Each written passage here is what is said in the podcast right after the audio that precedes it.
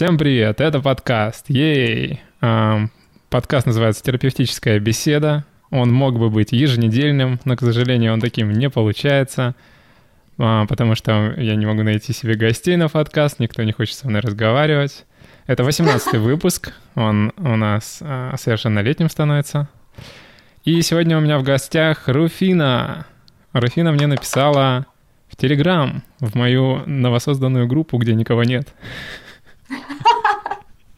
Я была очень удивлена на самом деле, почему там нету людей, а, так как подкасты и вообще тема у подкастов очень интересные. Меня прям сразу заинтересовало. А, ну, на самом деле, я подкасты раньше выкладывал в свою основную группу, где у меня переводы еще, где мой основной YouTube-канал, но я решил все оттуда переселить, потому что люди, которые смотрят переводы, им не интересны подкасты, люди, которые смотрят подкасты, им не интересны переводы, поэтому...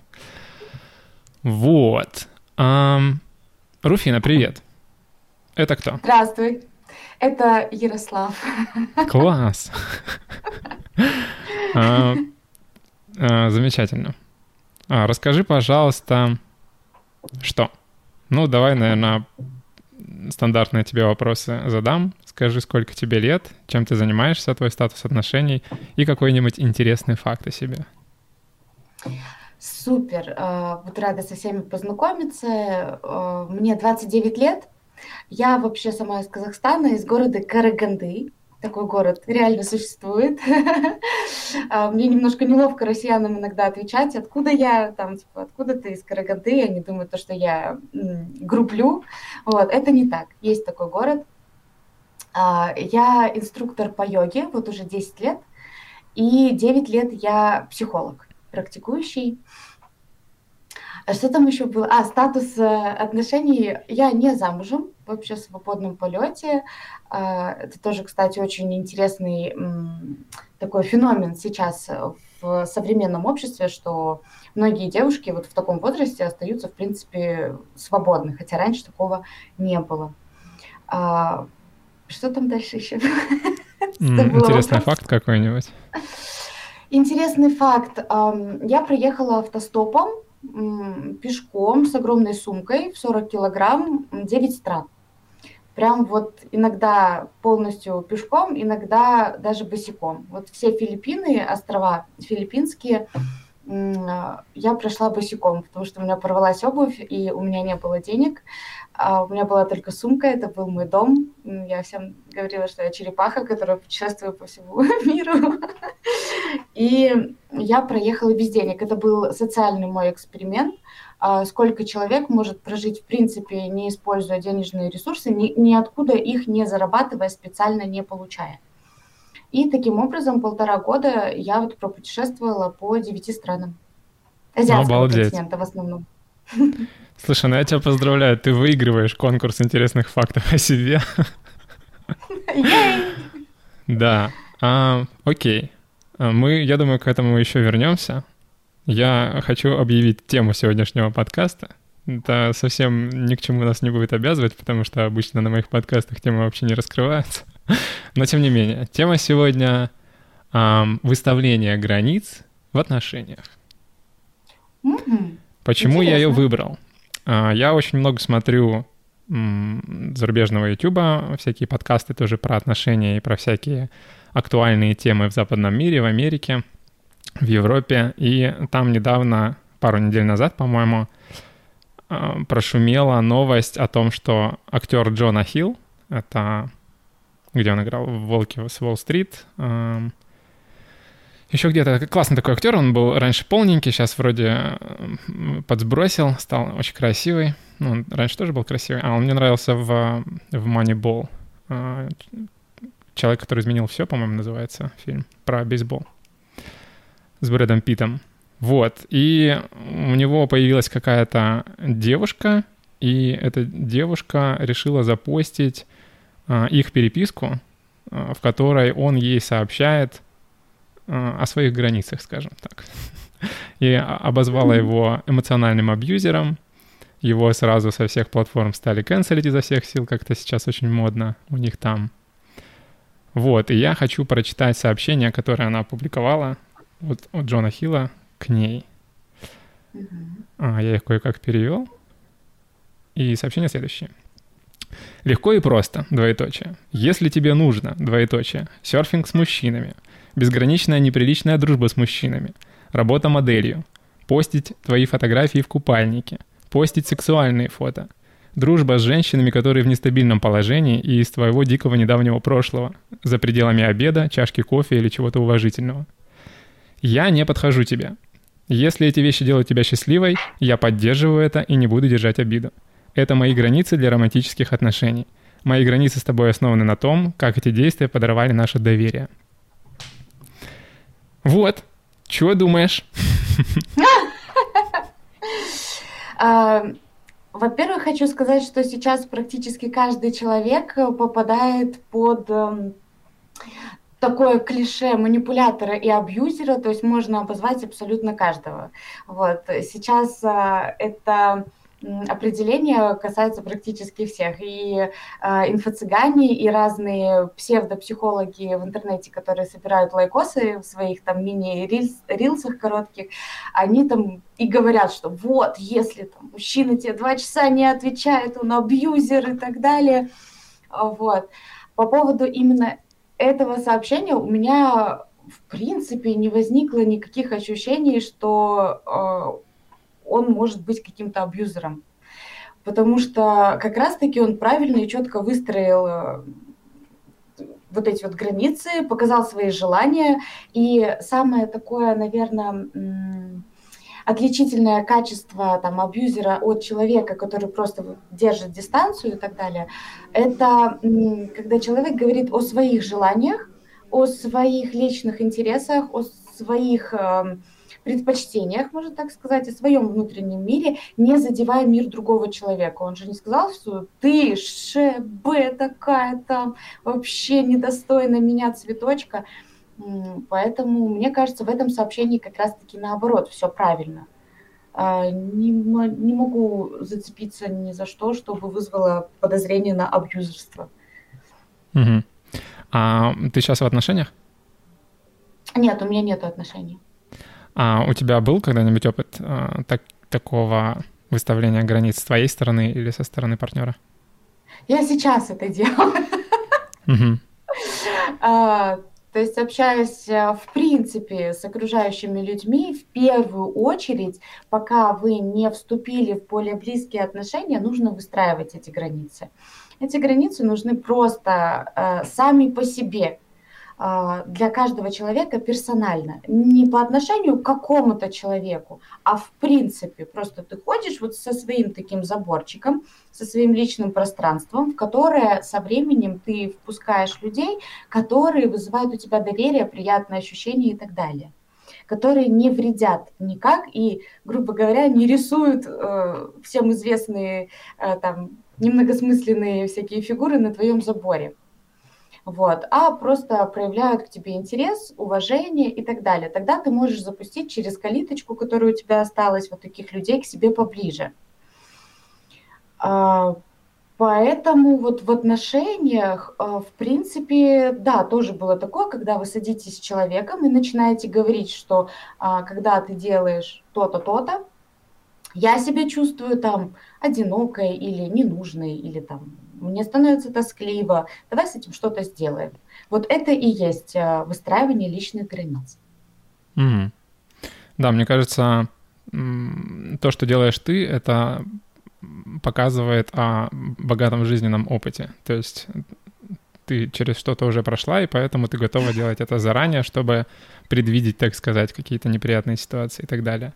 Но мне кажется, люди чаще сталкиваются с такими ситуациями уже постфактум, когда они уже подпустили кого-то близко, и поскольку никто ничего не знает про отношения и с чем это есть, а, люди начинают изучать себя, друг друга, и натыкаются на такие моменты, что партнеру что-то не нравится или им что-то не нравится, и понятия не имеют, что с этим делать. И одно из частых, один из частых аргументов, который мне очень нравится, это «Ну ты же знал, на что идешь. ты же знал, какой я был, когда ты со мной знакомился и все такое». Это, конечно, все прекрасно.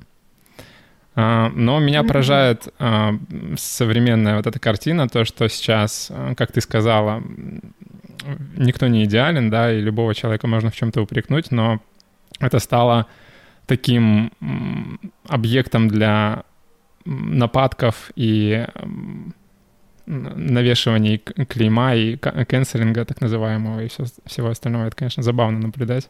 Слава богу, что у нас, слава богу, еще пока не так, но интересно, мы в каком-то смысле, на мой взгляд, повторяем шаги э, Запада и идем в том же направлении примерно, и интересно, придем ли мы к чему-то такому.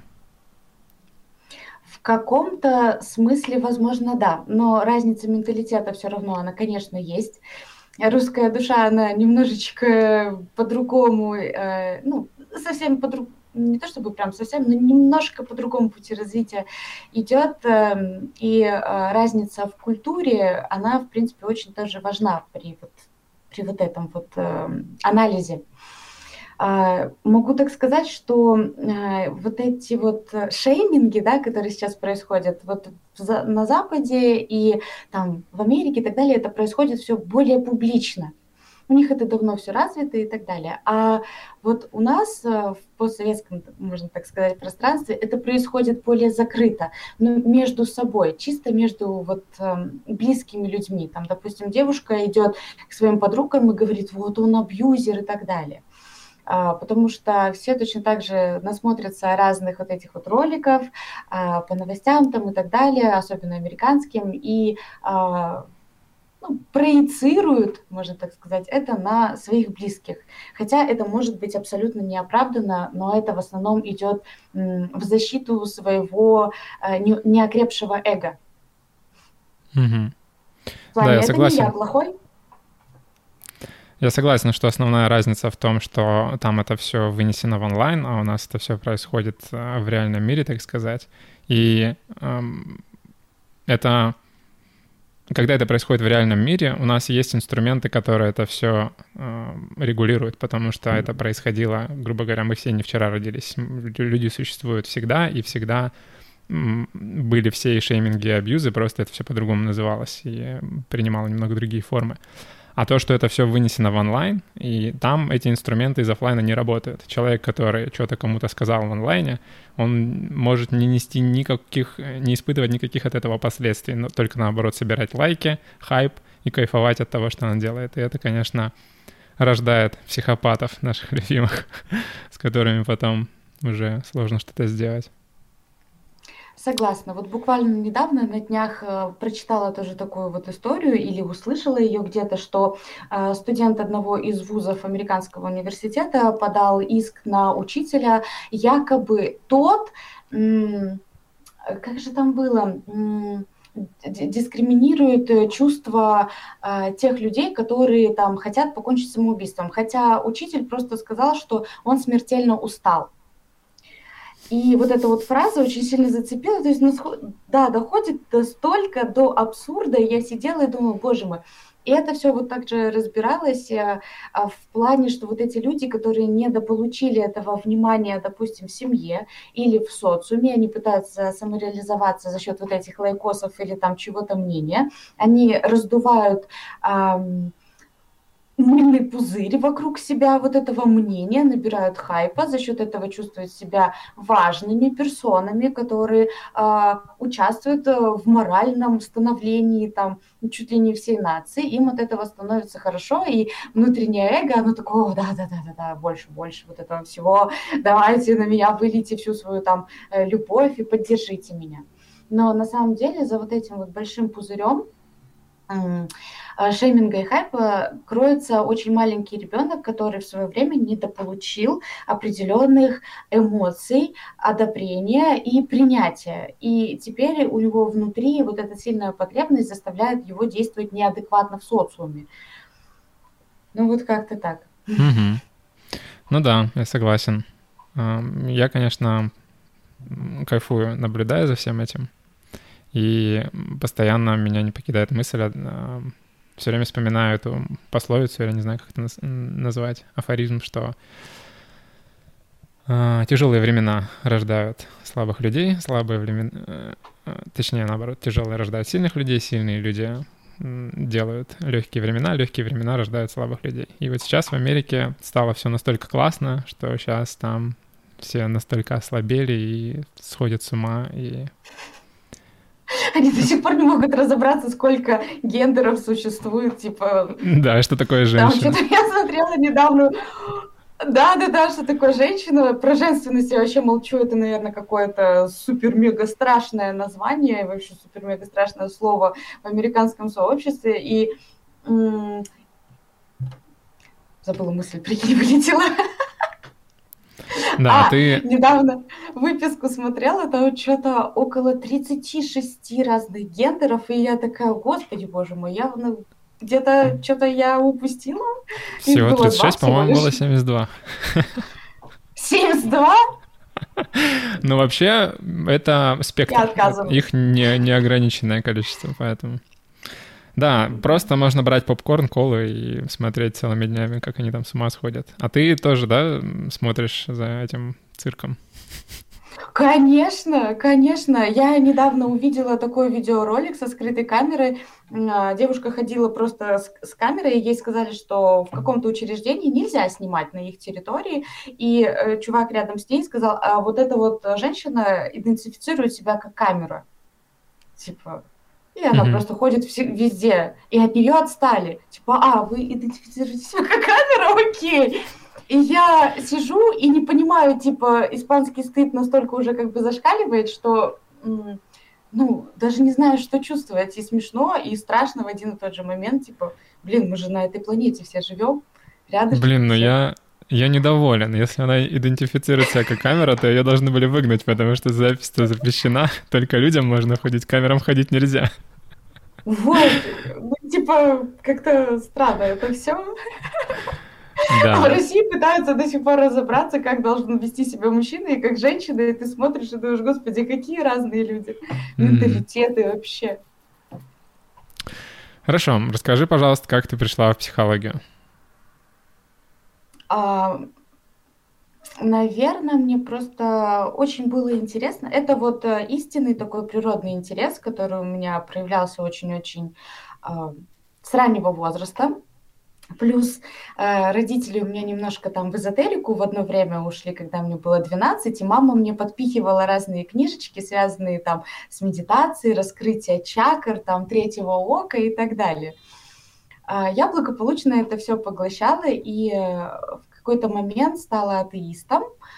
А, в какой-то момент я стала супер-мега религиозным человеком, прям каждое воскресенье в церковь, платок, вот такие вот там одежды, а, то есть все закрыто. Я на себе пробовала разное, но единственный момент, я просто э, вот лет в 12 точно так же, я для себя поставила цель прожить максимально разнообразную жизнь.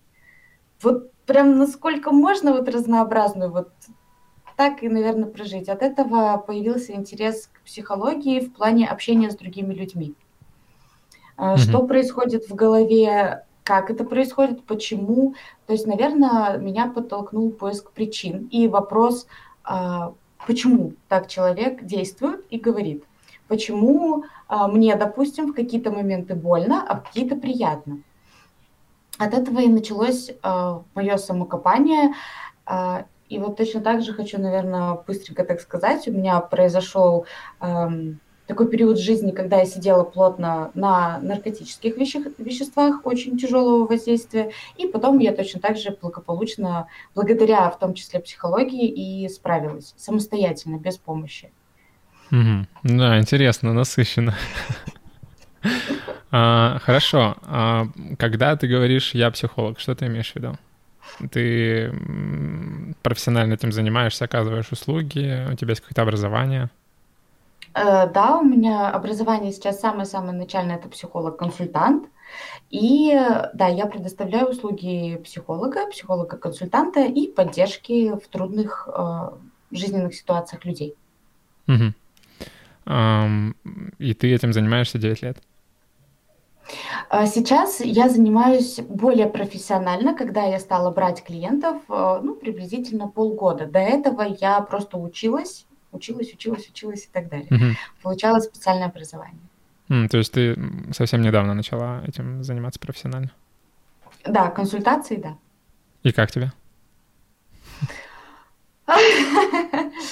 Э, знаешь, двояко, двояко, потому что э, каждый раз, когда ты начинаешь заниматься какой-то деятельностью, которой ты не занимался ранее вообще, э, ты такой плаваешь и думаешь, господи, боже мой, что происходит вокруг меня. И Синдром самозванца или ты о чем? Это не синдром самозванца, а просто на начальном этапе нехват, нехватка опыта для того, чтобы расставить все по полочкам, грубо говоря. Uh-huh. А, но интересно, очень интересно. Я бы не сказала, что есть какой-то там страх, переживание в этой сфере, потому что ты просто сидишь вот точно так же, общаешься с человеком, задаешь ему наводящие вопросы, грубо говоря, интер- интервью, как это называется?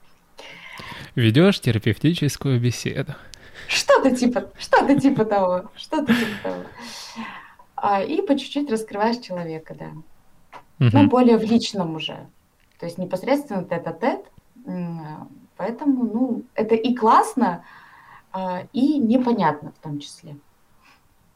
И ты, конечно же, сама тоже находишься в терапии.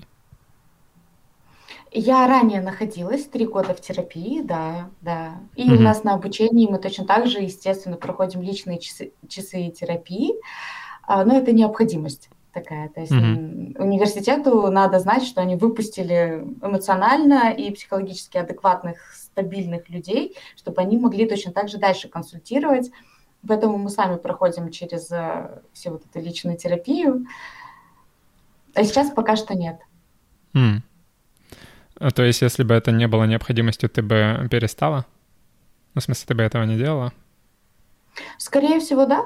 Скорее всего, да. В какой-то момент человек понимает, что, ну, как бы все. И, в принципе, вообще задача психолога как специалиста сделать человека максимально самостоятельным, закрытым, так сказать, вот полностью, чтобы у него не было вот этих дыр, через которые у него утекают там эмоции, э, где он не уверен и так далее, сделать его стабильным эмоционально, дать ему знания о э, своем строении, строении психики и отпустить его спокойненько дальше, справляться с неожиданными и спонтанными ситуациями спокойно, уверенно и хорошо. А не так, mm. что там в терапии годы за годом, год за годом, и вот он постоянно подсаживается на этот крючок и так далее. Ну, я почему-то где-то слышал, что все люди, которые профессионально оказывают услуги психолог, э, психологов, они должны регулярно сами иметь тоже какого-то наставника-психолога или типа того закрепленного за ним и, грубо говоря, проверяться регулярно. У тебя такого нет? Э, это называется супервизор, да. Угу. К нему можно обратиться по профессиональным вопросам, если, допустим, тяжело разобрать ситуацию клиента. Вот, и мы спрашиваем у клиента, можно ли эту ситуацию, не раскрывая там лиц, вынести за пределы как бы кабинета и обсудить с более опытным психологом, вот нашим супервизором, чтобы а, с другой стороны посмотреть на проблему, если она нерешаема. Ну и точно так же, да, к супервизору, если есть какое-то выгорание эмоциональное, можно к нему обратиться, прийти, поплакаться и сказать, я больше не могу, те люди вокруг и так далее, и спокойненьким от него уже уйти. Хорошо. А, немного меня зацепило, зацепил этот момент, что задача психолога, точнее, задача людей, которые готовят психологов, учат, а, дойти до какой-то определенной точки а, завершения. И вот этот момент меня немного смущает, где эта точка находится, потому что, на мой взгляд, ее просто не существует, потому что а, суть человека в том, что он не может прийти к истине, он может к ней только идти всегда, потому что мы, сколько бы мы ни узнавали нового, мы всегда всего не знаем. И вот тут такой uh-huh. момент интересный. И еще мне, ну, понятно, что ты говорила про а, определенные, а, определенный слой, про закрытого человека. Uh-huh. Закрытого имеется в виду а, от каких-то а, эмоциональных, психологических а, уязвимостей, сложностей и так далее, но не в плане а, открытого для чего-то нового. Да, вот здесь вот верно, то есть закрытого, да, то есть это такое образное, что все, как бы это чисто между психологами, вот человек все закрыт, он молодец, он идет себе там дальше. Да, не в плане эмоциональности, не в плане там нового опыта и так далее. Наоборот, он может как раз-таки принимать, не боясь новые решения, или боясь, но делая. А, закрыт, вот клиент закрыт, когда он идентифицирует в себе разные эмоции, чувства, он знает, как ими управлять, он знает, а, когда проявлять, когда, допустим, лучше закрыть. У него выстроены все личные границы с близкими людьми и с дальними людьми.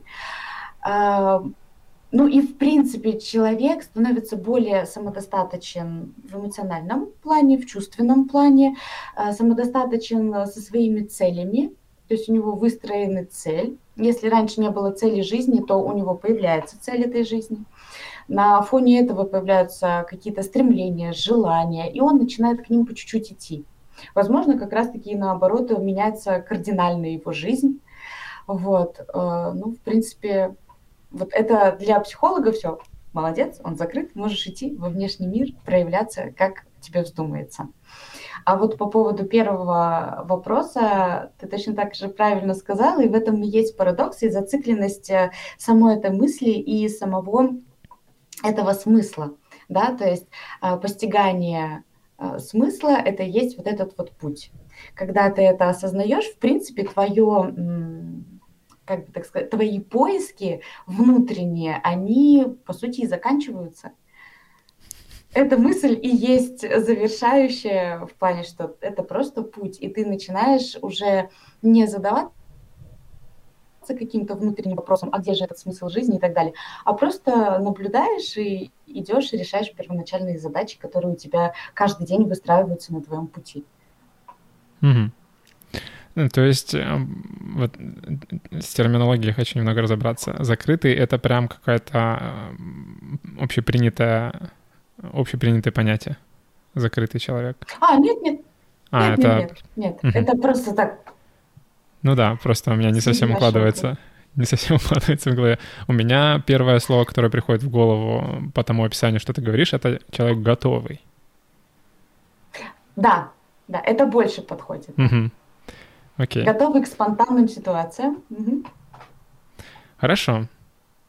А, теперь у меня есть куча вопросов по поводу твоих путешествий. Я готова.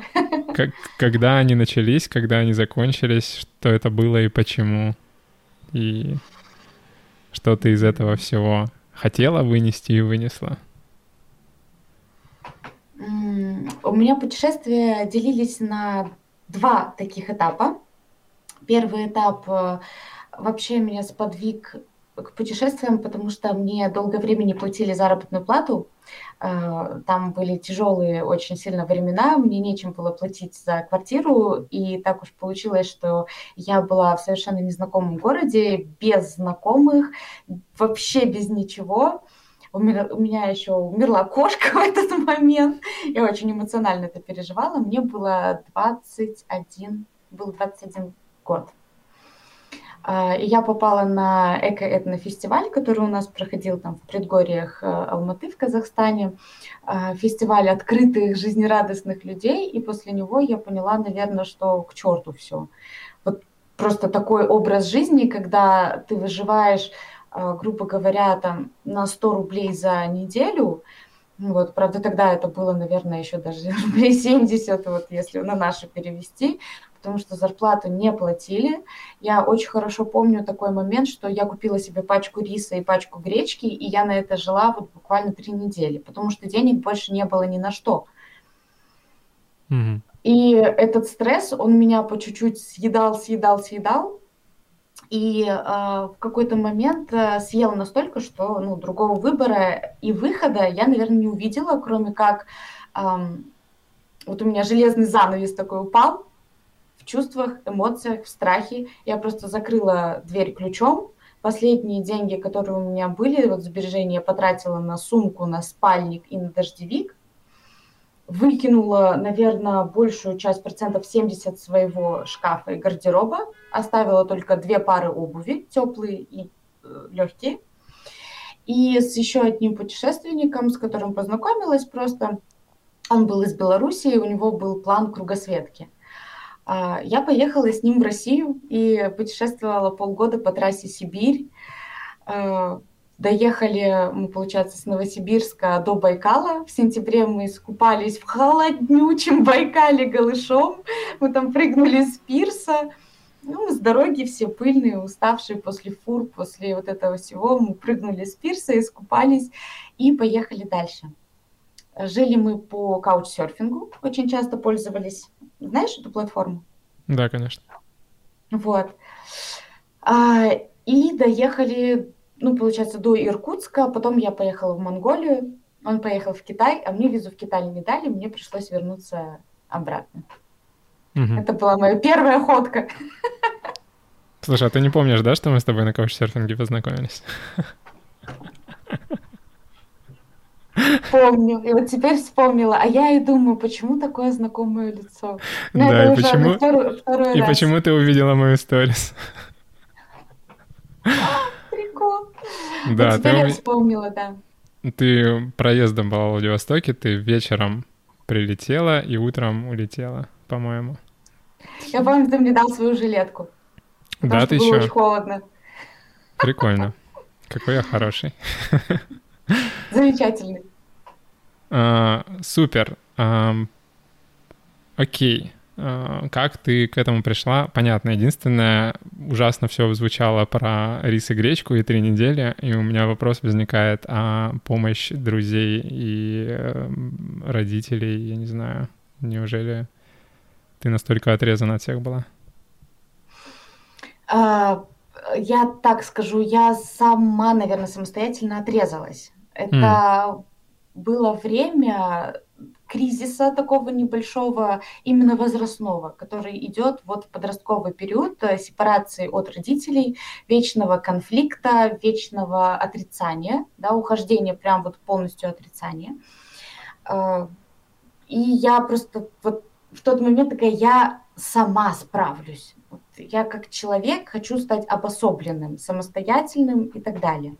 И, естественно, в подростковый период э, еще нет такого понятия, вот там, руки помощи, что самостоятельный человек это как раз-таки тот, который способен попросить вот об этой помощи, как-то найти контакты и так далее, а я вот такая, нет, я буду самостоятельно, совсем справлюсь сама. И это меня отрезало, да, от многих людей, и от родителей, и от э, друзей в том числе. Но как таковой друзей у меня тогда не было. Да, так как я просто переехала вот в, другую, в другой город, и, в принципе, все, у меня все контакты растерялись. Угу. Окей. А в каких, в скольких странах ты побывала? В девяти. Угу. И все девять ты объездила вдоль и поперек? Можно так сказать, да. То есть я не двигалась по туристическим местам. В основном, да, по основным трассам, по основным дорогам, то есть где можно прям реально проехать, где есть трафик, где можно поймать попутку. И это в основном было так. Я приезжала на север, допустим, да, этого север страны, и к югу двигалась по маршруту, там, если это вниз, шло там дальше в следующую страну, где не надо там визу получать, то я двигалась э, дальше, ниже. Угу. И что это за страны были? Ну вот первый раз это вот Россия, Монголия, второй раз э, как раз-таки закончилась вот Владивостоком, когда я летела уже обратно, это была Индия. Потом после Индии я порвала обратный билет, э, домой. У меня был обратный билет, но я его порвала. Я сказала, я не вернусь в эту жопу никогда. Но я все-таки вернулась сюда. Эм, Индия, потом я перелетела, точно так же скопила вот эти вот средства, перелетела в Таиланд. Потом с Таиланда вот я уже поехала по суше в Малайзию, из Малайзии в Сингапур. С Сингапура там на пароме буквально что-то около трех или четырех часов через пролив в, в Индонезию. По Индонезии, по острову Ява до Бали. Я пожила где-то месяц на Бали, поняла, что там вообще нечего делать абсолютно, кроме как вот вести свои какие-то там курсы онлайн или еще что-то, иначе там жить ну просто это не, ну, скучно. Маленький островок, и соседний остров это просто Ламбок. Ламбок э, ну, славится тем, что там розовый пляж вот, mm-hmm. из кораллов. И, в принципе, все. Как бы все одни и те же люди, все одни и те же приезжие, все очень высокодуховные, и все общаются через энергию, через телепатию и так далее. А я сижу и такая, ёпта, прошу прощения, если там нельзя ругаться. Можно, можно. Но я чисто такая материальная и думаю, блин, мне как бы здесь эм, ну, некомфортненько. И вот я поехала э, на Филиппины, добралась до Филиппин. Там э, я приехала туда тоже без денег, вообще абсолютно. Я пришла, вот там надо было переплывать 12 часов на пароме. Э, стоил билет там вообще по какой-то фигне. И я переплыла. Даже какой-то чувак, по-моему, за меня заплатил тогда. Вот точно, по-моему, да. Кто-то за меня тогда вот точно заплатил я туда переплыла, я говорю, это моя мечта попасть на Филиппины. Прям, прям вот мечта мечтой. Вот я хотела, потому что там были ребята с России, которые занимались сыроедением, и они давали прям, ну, советы там в интернете тоже, я их нашла через э, их блог, советы, как сыроедить. Я хотела к ним попасть. А в конечном итоге не попало, у меня закончились там все деньги, у меня закончились все силы, у меня закончились все мысли. Я просто опустошилась настолько. Я помню, что я босиком шла по гравию, по обочине, мне было очень так больно, неприятно, и в тот момент я познала дзен, типа отключение от своего тела абсолютно. Ну, то есть, ну, ну пофигу, вот, вот она есть ситуация, и все. Uh-huh. И как бы я шла без обуви, потом я что-то там, если вот э, на, на рубли переводить, тоже там за 50 рублей или за 100 рублей я купила какие-то шлепки на общем рынке и написала одному знакомому путешественнику, а он был как раз в Южной Корее. И он говорит, я тебе деньги дам, давай приезжай сюда. Подработаешь, заработаешь на обратный билет, он мне купил билет, я перелетела туда, он мне даже одежду какую-то дал там первое время. Ну и все, я перелетела в Южную Корею, и там пожила, наверное, полтора месяца, поработала, заработала деньги на обратный билет, и вот через тебя поехала обратно. Кайф. Так, и... Эм... Сколько, сколько, сколько на это времени ушло? Ой, блин, если все посчитать, в Индии что-то я около двух месяцев, по-моему, была. У меня уже вот сейчас э, все вот эти вот э, временные рамки, они немножко сбились, но, по-моему, на все про все э, ушло где-то полгода. Угу. Ну, достаточно быстро. Я почему-то представлял себе несколько Очень лет. быстро. Я бы не выдержала несколько лет, честно. Потому что, ну, это, это тяжело. Находиться в дороге в постоянном а, состоянии неопределенности, это тяжело. К этому тоже привыкаешь со временем. Но, тем не менее, когда ты просыпаешься и не знаешь, где ты окажешься, да даже через час, а, с какими людьми, что тебя будет окружать, это немножко выматывает эмоционально твою психику, и хочется все-таки какой-то хотя бы стабильности сначала там, допустим, на неделю. Когда ты получаешь эту стабильность на неделю, э, ты едешь дальше, хочется ну, чуть побольше. Ну, то есть передышки с каждым разом хочется делать все больше и больше. Угу. Вот. И в какой-то момент ты приходишь к тому, что для тебя это разнообразие стало образом жизни, и ты уже не так кайфуешь, как в начале твоего путешествия. То есть это просто стало рутиной. Угу. Как и для обычного человека, работа-дом, работа-дом. И вот точно так же. День-ночь, день-ночь, дорога, дорога, люди, дорога, люди, вот это вот все выживание. Но это старит организм очень сильно. Угу. Ну да, все надоедает, и постоянный, э, постоянная неопределенность, хаос — это, это стресс, а стресс старит. Поэтому нужна, нужен какой-то порядок, нужна какая-то стабильность, нужно какое-то понимание, что будет. Но важен баланс, потому что только порядок — это тирания. Поэтому, как только говорит порядок мой... — это тирания? Ну да, если а... нет, нету... Только порядок — это отсутствие свободы, отсутствие чего-то нового, отсутствие креатива. Угу. Ну, смотри, а я просто так сказал. порядок вообще? Порядок — это... Ну, например, один из аспектов — это знание всего, что произойдет. То есть не происходит ничего, что не запланировано. Правильно ли я понимаю, это предсказуемость для тебя? Порядок — это предсказуемость. А, порядок — это структура, это правила, это ограничения.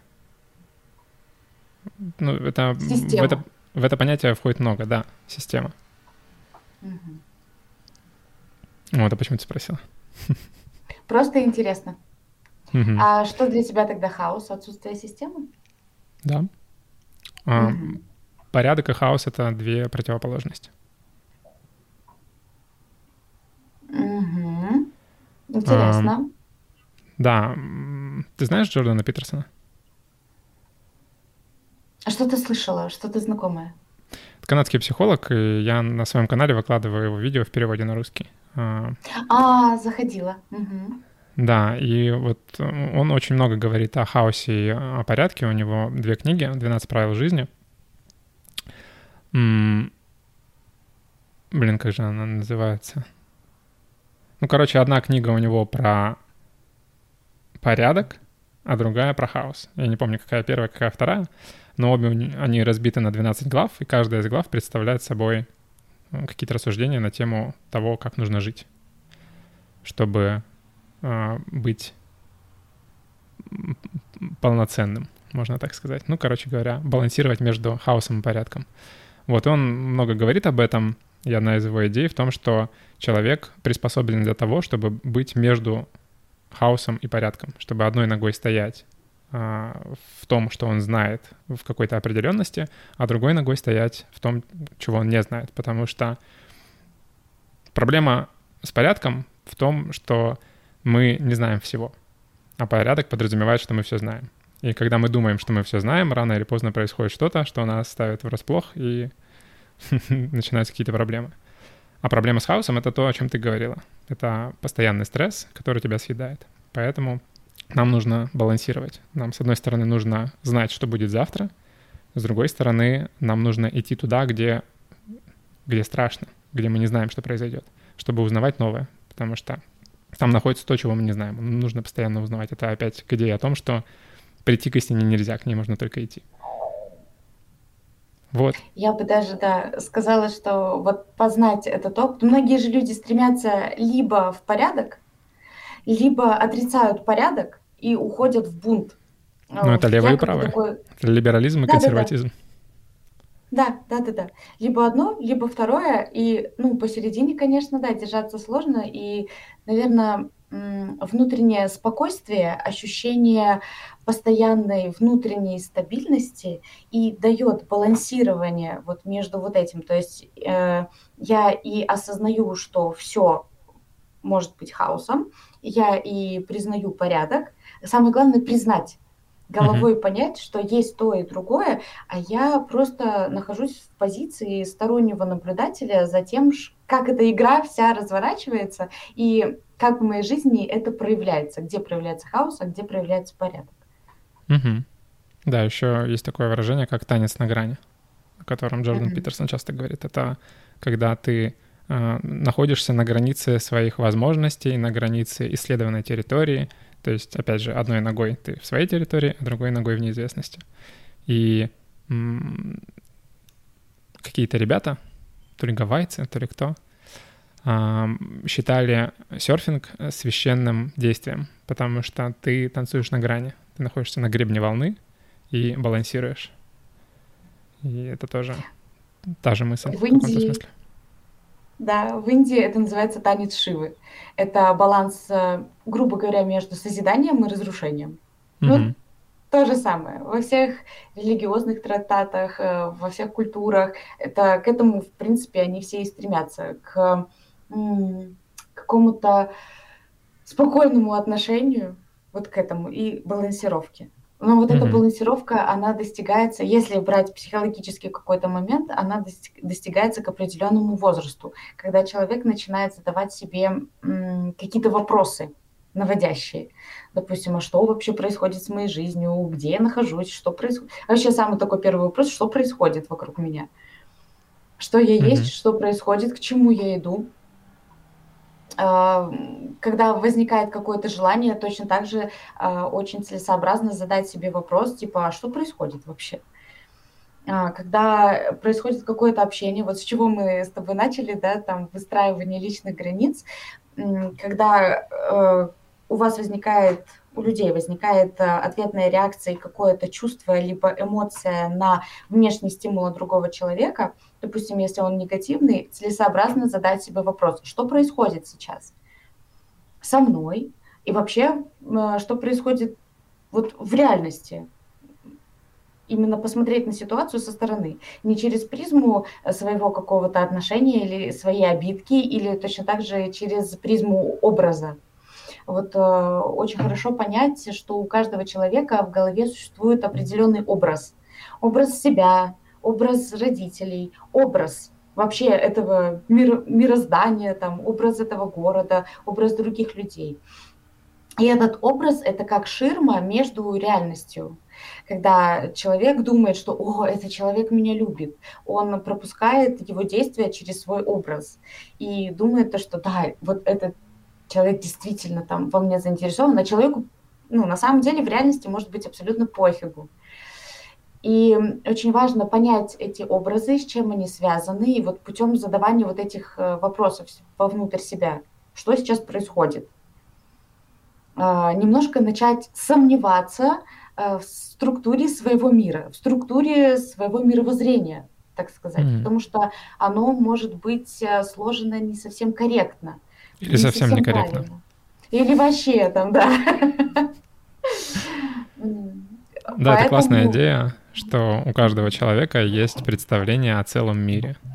У нас устроен так мозг, что он думает, что он все знает. У нас есть какое-то представление о том, что находится на Антарктиде, у нас есть представление о том, что находится в маленькой деревушке в Африке. Это очень-очень размытое представление, но оно есть. И мы знаем весь мир, потому что мозгу нужно находиться в состоянии определенности, он под это заточен. И когда мы узнаем, что, оказывается, наше представление было немного неточным или совсем неточным, эта наша карта разрушается, и ее нужно перерисовывать заново. Это очень а, ресурсоемкий процесс, который нас погружает в такое очень плохое депрессивное состояние, из которого часто приходится сильно выкарабкиваться. Это травм, травматичный опыт, когда мы думаем, например, что этот человек меня никогда не предаст. А потом хопа, черт. Да. И вот это вот выстраивание своего мира, это постоянный процесс. Правильно ты говоришь, что нужно постоянно вот эти вот границы своего мира, который ты знаешь очень хорошо, это то, что непосредственно вокруг тебя, нужно эти границы постоянно немного расширять. И понимать, что все, что очень далеко от тебя, может быть, может быть, ты видишь это таким, а на самом деле это совсем другое. Хотя часто и то, что у нас под носом мы смотрим и думаем, что мы все видим правильно, а на самом деле, если посмотреть снизу или сбоку, или будет совсем все по-другому. Конечно, потому что наш э, мозг, он, э, да, так устроен, что он мыслит категориями. И любой предмет, который попадает в наше поле зрения, он попадает в определенную структуру, эта структура расщепляет его и в такую, грубо говоря, на полочке кладет. Вот это вот там, там хорошо, вот это вот не очень, вот это сюда, вот это сюда и так далее. У нас просто нейронные связи так заточены, что нам нужно, чтобы этот импульс куда-то проходил. А, и э, когда у человека формируется вот это в детстве, и вот то, что ты сказал, когда рушатся некоторые эти структуры, когда человек получает не совсем совпадающий с этими полочками внутри опыт, у него происходит кризис. А, кризис – это либо раздвоение этой структуры, либо вообще полностью ее уничтожение, да, то, что там людям можно доверять, и ты такой обжегся, и оказывается, опа, это надо разрушить. Это э, дополнительно не то, чтобы депрессия, а просто затрагивает, э, не затрагивает, а задействует, э, опять же, нейроны нашего мозга, и на это нужно время, чтобы просто перестроиться. У нас mm-hmm. есть сепарация вот этих вот да, э, понятий, грубо говоря, их разделения, там либо замещение, либо полностью отмирание. Многие люди это испытывают в определенные возрастные этапы. Есть э, возрастной этап в год, когда там начинает совсем вот это вот все меняться, либо структуры начинают в голове увеличиваться, человек начинает, человеку поступают вот эти дополнительные, э, дополнительная информация. Потом там что-то в 7 лет, потом там, грубо говоря, в 12 лет, потом всеми известный пубертатный вот этот безумный период, когда еще и тело начинает поднимать гормоны, и у человека все внутри рушится. А, и про личные границы я бы, наверное, хотела сказать, что они важны, пока человек э, внутри не стал вот этим целостным когда mm-hmm. у него есть какие-то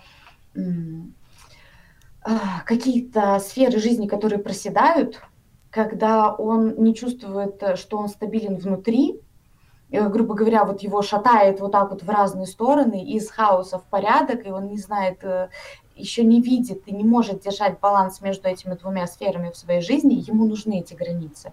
Грубо говоря, это переход человека из червячка в бабочку вот эти личные границы, это как кокон, в который червячок заползает, пока он не стабилен, пока он еще мягкий, когда он не знает себя, на что он способен, и, э, грубо говоря, не доверяет этому миру настолько, что вот он может там летать свободно и так далее.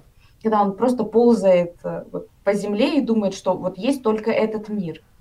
И когда человек понимает, что есть еще и что-то выше него, там над ним, сбоку, сверху, и он может еще и больше – вот тогда он заползает в личные границы э, и немножко отодвигает других людей, чтобы сформироваться внутри, сформировать крепкую психику, свои желания, свои потребности, эмоции и отношения, типа, как я буду относиться к этому миру и как можно миру относиться ко мне. Неважно, кто бы перед ним ни стоял. И вот тогда он из этого кокона выпахивает, и, в принципе, личные границы после этого не нужны. Человек самостоятельно уже чувствует, что, где, как, и когда подпустить к себе ближе, а когда там типа уйти или или напасть или еще что-то. Угу. А, про ненужность личных границ не совсем понятно. Угу. По сути, это вот и есть то пресловутая открытость этому миру, открытость новому опыту, когда ты открыт настолько, что ты э, как будто бы заранее начинаешь чувствовать. Даже не заранее, а просто ты лучше чувствуешь. Угу. Внутри тебя возникает очень сильная интуиция, когда э, ты способен, ну, по сути, интуиция это наше чувство, что вот здесь вот там опасно, а вот здесь не опасно. Многие люди не слушают себя. Э, когда человеку внутри его внутренний голос говорит, вот с этим человеком что-то с ним не то.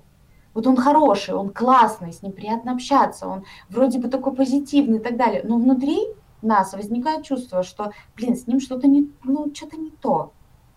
И если человек продолжает общаться с этим, э, ну, с оппонентом, с другим, и получает вот этот травмирующий опыт, внутри интуиция вот это, блин, я же чувствовал. Угу. И личные границы, они для того, чтобы человек лучше познал вот эту вот внутреннюю интуицию и себя, то есть с кем он как общается. И после того, как он познает себя, он начинает лучше видеть других. Ему, в принципе, вот эти личные границы, ну, они особо-то и не нужны. Вот ты и сказал про расширение личных границ. Он расширяется настолько, что ему... Я, когда говорил про расширение границ, я не про личные границы говорил, я про, говорил про границы исследованной территории немножко другое. То так есть... это, в принципе, и расширяет твои личные границы. Что ты подразумеваешь под своей территорией? Не под своей, а территория исследованная. То есть а, мы mm-hmm. ничего не знаем. Грубо говоря, у нас есть какой-то центр мира, Например, как, когда мы маленькие дети, это и мы, например, на игровой площадке, это мама или папа.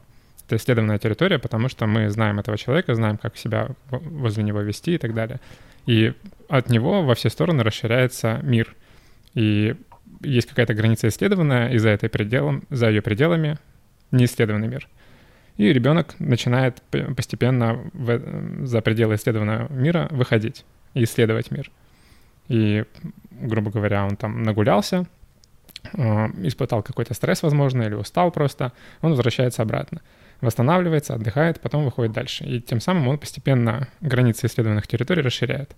И человеку взрослому тоже нужно это делать постоянно, потому что, опять же, есть порядок, а есть хаос. Порядок — это исследованная территория, которую мы знаем, которую мы сами обустроили себя и построили, грубо говоря, забор какой-то. Но этот забор нужно время от времени сносить, отходить немного дальше, исследовать территорию и поднимать новый забор. Вот теперь у нас вот эта новая территория.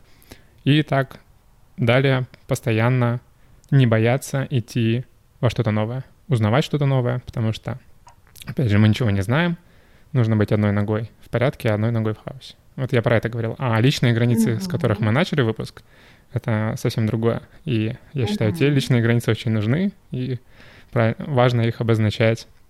Чем раньше, тем лучше людям, с которыми мы взаимодействуем. А, да, твое определение меня натолкнуло на то, что вот именно взрослый человек, когда изучает вот эти границы да, вовне э, своей территории, ну, э, я могу брать на своем примере. Вот я проехалась да, по разным странам. И я понимаю, что в принципе везде это одно и то же. В городах одно и то же, грубо говоря. Ну, ну, то есть я как человек, я везде попадаю в разные социальные круги, как и там обеспеченных, так и вообще практически необеспеченных. Вот в Индии, да, вот эти вот все постройки из говна и палок, прошу прощения. Вот, в таких я тоже побывала. И я понимаю, что, в принципе, это везде одно и то же. И расширяются вот эти границы до пределов, ну, наверное, этого земного шара. И человек понимает, что, в принципе, он везде может выжить. Угу. Абсолютно везде. И а, вот эти границы, да, они расширяются. Не только вот мой город, вот, вот я только здесь могу выжить, но и точно так же другие страны, там другие люди и так далее, все вот в эти границы попадают. И это складывается в эту систематику, что вот везде есть там банки, терминалы, везде есть деньги, везде есть люди, везде можно договориться, везде есть машины, ну и так далее. Вот. А, то есть ничего нового за пределами там ну, быть не может. Uh-huh. Вот. И это все обуславливается только там, есть кондер, допустим, на остановках или нет, как в Дубае. Ты приходишь просто такой, вау, ну, есть кондер на остановках, круто. А у нас там в Казахстане только мусор на остановках есть. А, вот. И это Слушай, ну ты же, ты же говоришь про э, города и населенные пункты. А если мы возьмем, например, джунгли Амазонки или Сахару или Северный полюс, ты же там не была и не знаешь, какого там. Это тоже не исследованная территория. Но точно есть мысль, что по-любому можно выжить. Ну, то есть человек даже и в этих э, условиях может выжить. Найти какие-то средства к выживанию. Угу. Естественно, если тебя погрузить вот, вот так, как ты сейчас сидишь, и, допустим, в джунгли, вот в этих наушниках, как эти наушники тебе ничего не принесут. Правильно? Угу. Ты начнешь подстраиваться, твой мозг начнет подстраиваться под э, ту территорию, под ту местность и под те условия жизни, которые сложены именно там. Слушай, я думаю, если неподготовленного человека высадить в джунглях Амазонки, он там не проживет больше двух дней. Потому что природа, она уничтожит его в виде какого-нибудь хищника или ядовитого растения или природных условий или чего угодно. Да, конечно, зависит от человека. Если прям полностью неподготовленного, вот прям вот так за шкварку взять и поместить, ну, такое Я думаю, человек должен быть прям прилично-прилично подготовлен к такому. Вполне возможно, и да, и нет. Всегда есть, конечно, и да, и нет. Вот я не была подготовлена вообще. Я была маленькой хрупкой девочкой, которая просто закрыла дверь и вышла. Абсолютно не знаю, что ждет. Но единственная мысль, к чему я пришла, это наш мозг. Надо доверять своему мозгу и этим нейронным сетям, которые подстраиваются. Угу. И иногда в путешествиях у тебя возникают идеи, которые раньше вообще не возникали, тебя не посещали. А, допустим, а, я заметила в какой-то момент, что а, во мне развилось вот это вот чувство, что вот этому человеку можно доверять, а вот этому нет. И я не могу это объяснить. Угу. Просто внутреннее ощущение. Но это не что-то эзотеричное там в плане вот чего-то там, и тогда в, в плане магии, какой-то алхимии. Это просто нейронные связи работают на твое выживание. Нашему мозгу нужно, чтобы вот это вот тельце, оно выжило. Угу. Поэтому он будет делать все и выстраивать те нейронные связи, которые идут на выживание. Угу. Поэтому доверие, вот внутренняя интуиция, это по сути доверие вот этим нейронам и доверие своему телу, внутренним ощущениям, которые управляются отсюда. Потому Хорошо. что неподготовленный человек пару недель да выживет все равно, будет кору есть и так далее. Вот. Слушай, я, я соглашусь насчет общения с другими людьми, но, блин, джунгли дикие — это совершенно другая история. Мне кажется, если ты думаешь, что ты можешь там прожить две недели, то я, конечно, рад, что ты такая вся открытая и смелая, но я очень сильно сомневаюсь и надеюсь, что у тебя никогда, тебе никогда не придется выяснять это. Ну, я в какой-то момент заблудилась в джунглях на три дня. Я прям заблудилась. Это была моя вина. Я вышла очень поздно, стемнело, я не нашла обратную дорогу. И я там три дня прям, я прям заблудилась. У меня не было ни телефона с собой, ничего, вообще с собой просто не было. Мне помогала медитация, мне помогало погружение вот этот внутренний хаос в себя. То есть в медитацию, вот в эти ощущения, а, в спокойное ровное дыхание, в переживание паники, панических вот этих атак, да, когда ты не знаешь, что делать. И пришло вот это ощущение, что в любой ситуации ты знаешь, что делать. Угу. Ты начинаешь вспоминать, чему тебя учили в школе, а, там, с какой стороны там мох, не мох, солнце, звезды. Это все ты вспоминаешь. Сейчас э, ты просто этим не пользуешься за ненадобностью. Тебе не нужно смотреть, э, с какой стороны растет мох или в какую сторону падает тень, когда ты просто там, на Убере или на такси добираешься до дома по известному маршруту, по которому ты ездишь каждый день. Все эти знания и ощущения, они, в принципе, в тебе есть. Угу. Это а элементарные... Это, это было в Индии, вот, это было уже под конец, наверное, там, моего пребывания. А, я пошла тогда, я услышала, что есть определенный баба, который там сидит и курит трубку мира, и рад всем, кто к нему придет и так далее, под огромным деревом. Он там просто живет. Ну, uh-huh. И вокруг него там тоже некоторые люди, которые отказываются а, от а, каких-то благ цивилизации. Тоже живут просто в джунглях, в палатках и так далее.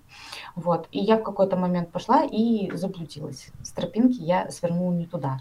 Вот. И, в принципе, там, там и, и блуждала. Ты три дня была там?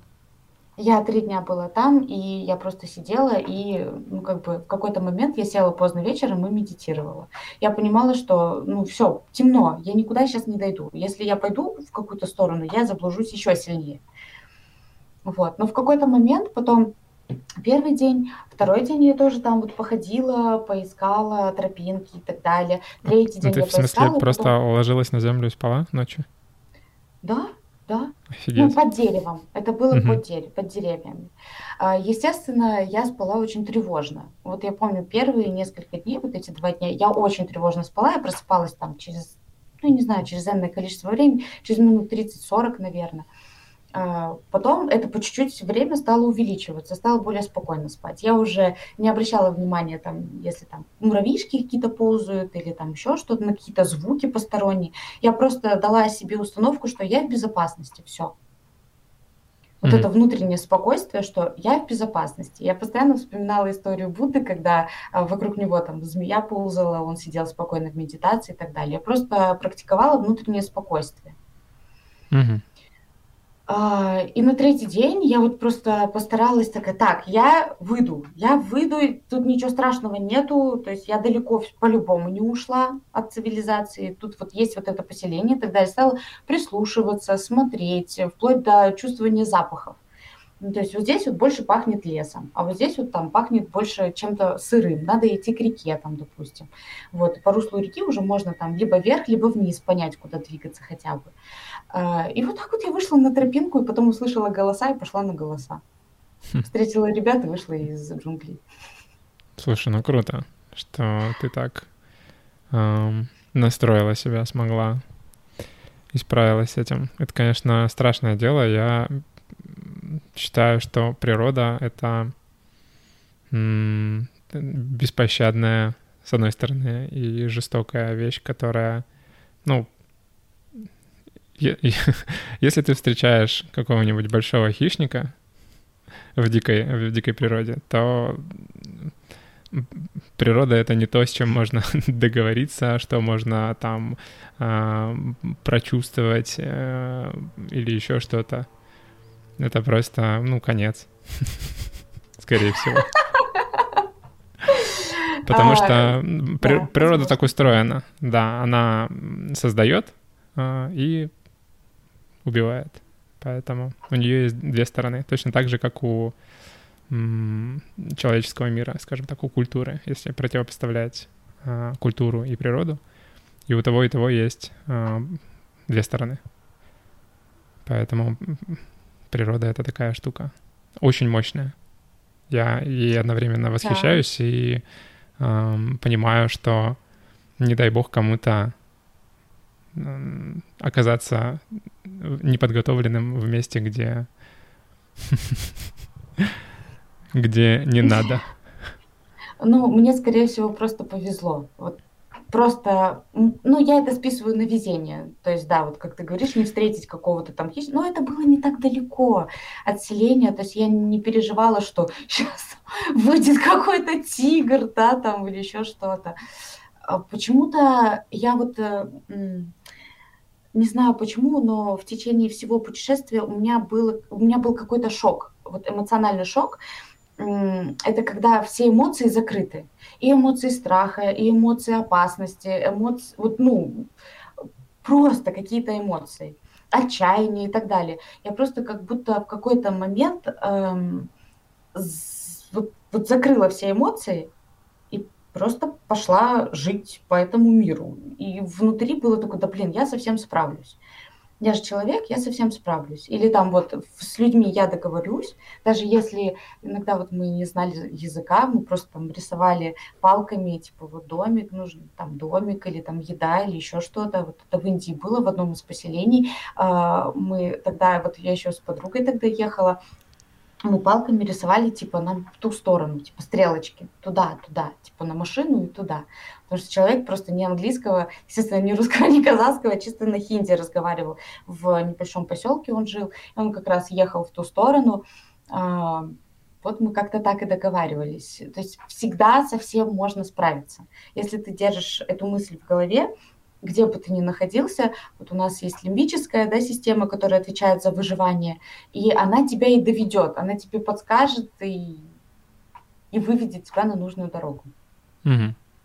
Да, я соглашусь, что если ты оказываешься в ситуации, в которой а, лучше мыслить позитивно и любить жизнь, не хотеть к ней стремиться и все такое, и думать, что все будет хорошо, это важно. Но а, если у тебя есть да, если у тебя есть выбор идти туда, где опасно, и не идти, то, естественно, лучше вот этот вот позитив свой, да, все будет нормально. Как говорится, смотри, как я умею. Последние слова альпиниста. Да. А, такой вопрос у меня возник. А, можешь поделиться самым приятным, наверное, воспоминанием и самым неприятным из этой всей истории с путешествиями? Мгм. Хороший вопрос, да. Ну, он э, не особо, конечно, что-то там нашим слушателям прям такое расскажет, но Да самое забей на них. приятное... Простите. Мы разговариваем, не Мы мешайте. любим, мы любим всех, кто нас слушает. Э, Получается, самый приятный момент, эм, наверное, это было на Гоа. Э, есть э, такой штат, получается, Гоа, он состоит из нескольких штатов. Есть такой штат, который называется Гокарна.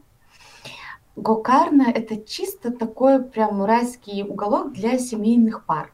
Туда можно приезжать с детьми, там вот стоят бунгало на берегу моря, и там вот рыночки вот эти вот всякие разные, там тебе всегда рады, там отличная погода, там растут кокосы, ты там просыпаешься весь такой одухотворенный, делаешь йогу, там идешь, берешь себе кокос, там, да, буквально там за, за один бакс, можно так сказать. А, пьешь кокосовое молоко и отдыхаешь, чилишь весь день. Вот э, мы с подругой тогда попали как раз-таки вот в такой штат. Мы там сняли бунгало даже а, и жили какое-то время, там, по-моему, дней 5 или 7 вот в этом бунгале. Там очень-очень все дешево. Прям максимально дешево.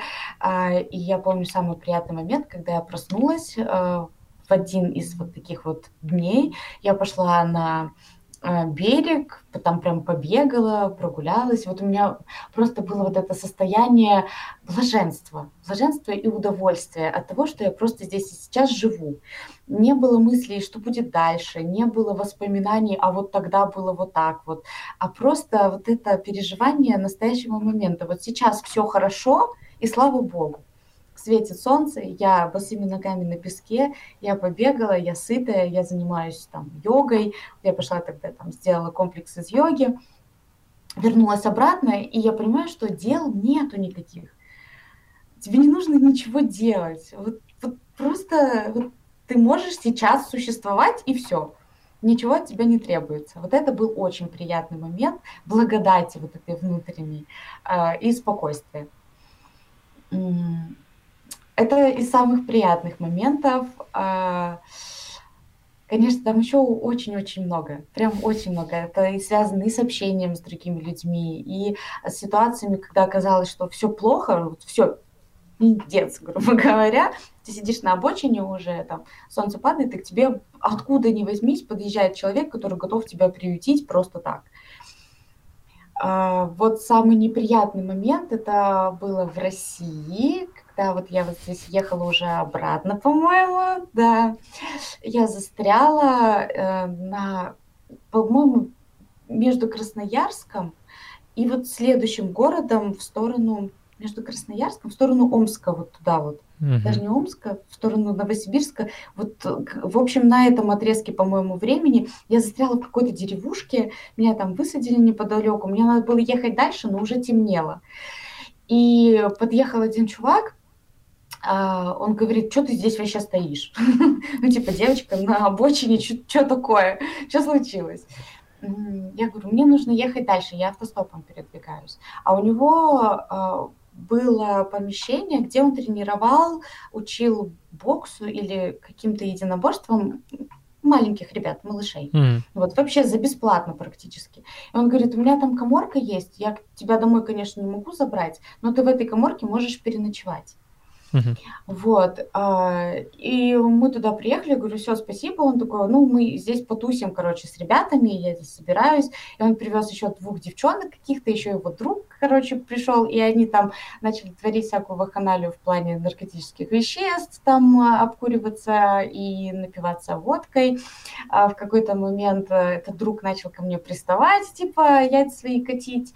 Вот, и мне пришлось ему вот как раз-таки выставить личные границы свои, сказать, типа, я сейчас просто выйду на улицу и начну орать. То, что, ну, ты до меня домогаешься и так далее, давай-ка переставай. Вот, и руки свои не распускай. Ну, в принципе, это был самый такой неприятный момент. А, и то вот он даже находясь в наркотическом опьянении, он меня понял, что типа лучше, лучше нет. Класс, ты смогла донести. Ну, как-то очень культурно причем. Я не скажу, что э, я прям как-то агрессивно там что-то начала защищаться. Просто по факту сказала, я сейчас вот так вот сделаю, вот так сделаю. Типа, да, будет, угу. если ты продолжишь. Поэтому лучше не продолжай. И все как-то на хорошей ноте разошлись. Классно. А, ну, здорово, что э, самый неприятный момент а, ничем плохим не закончился. Интересно, что самый приятный момент у тебя никак не связан с людьми, а самый неприятный связан. Может быть, Можешь людей реабилитировать, может, что-то приятное с людьми было тоже. Сейчас попробуем. Ну, не Это знаю, будет может очень быть. трудно.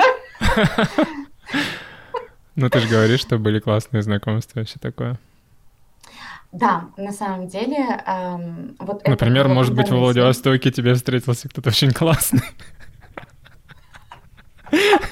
Я шучу.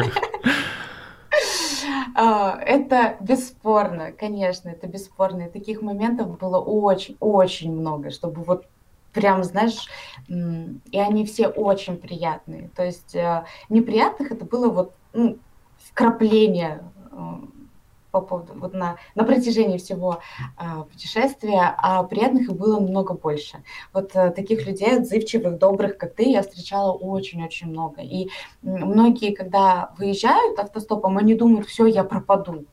А я думала, что я везде найду ну, таких добрых людей, с кем могу договориться. И таких реально очень много. А, Я безумно благодарна этим людям и тебе благодарна, что ты тогда смог э, меня приютить и помог, встретил с аэропорта, довез обратно там и так далее. Это прям безумно большая а, благодарность тебе, это очень ценно. Ой, да. А, ну дай хоть чуть-чуть, да, потешить э, твое самолюбие. Спасибо, спасибо, очень приятно.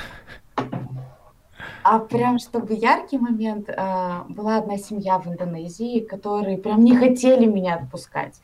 Они прям умоляли меня, говорит, давай, пожалуйста, оставайся, вот живи у нас, мы тебе устроим даже а, преподавателем английского языка а, в нашу школу, ты там будешь э, детям преподавать английский, мы тебе все обустроим, у тебя будет своя комната, там свой кабинет и так далее, пожалуйста, не уезжай. Вот как-то такое вот родство сразу почему-то сложилось. И, ну, вот таких моментов, да, тоже очень много было.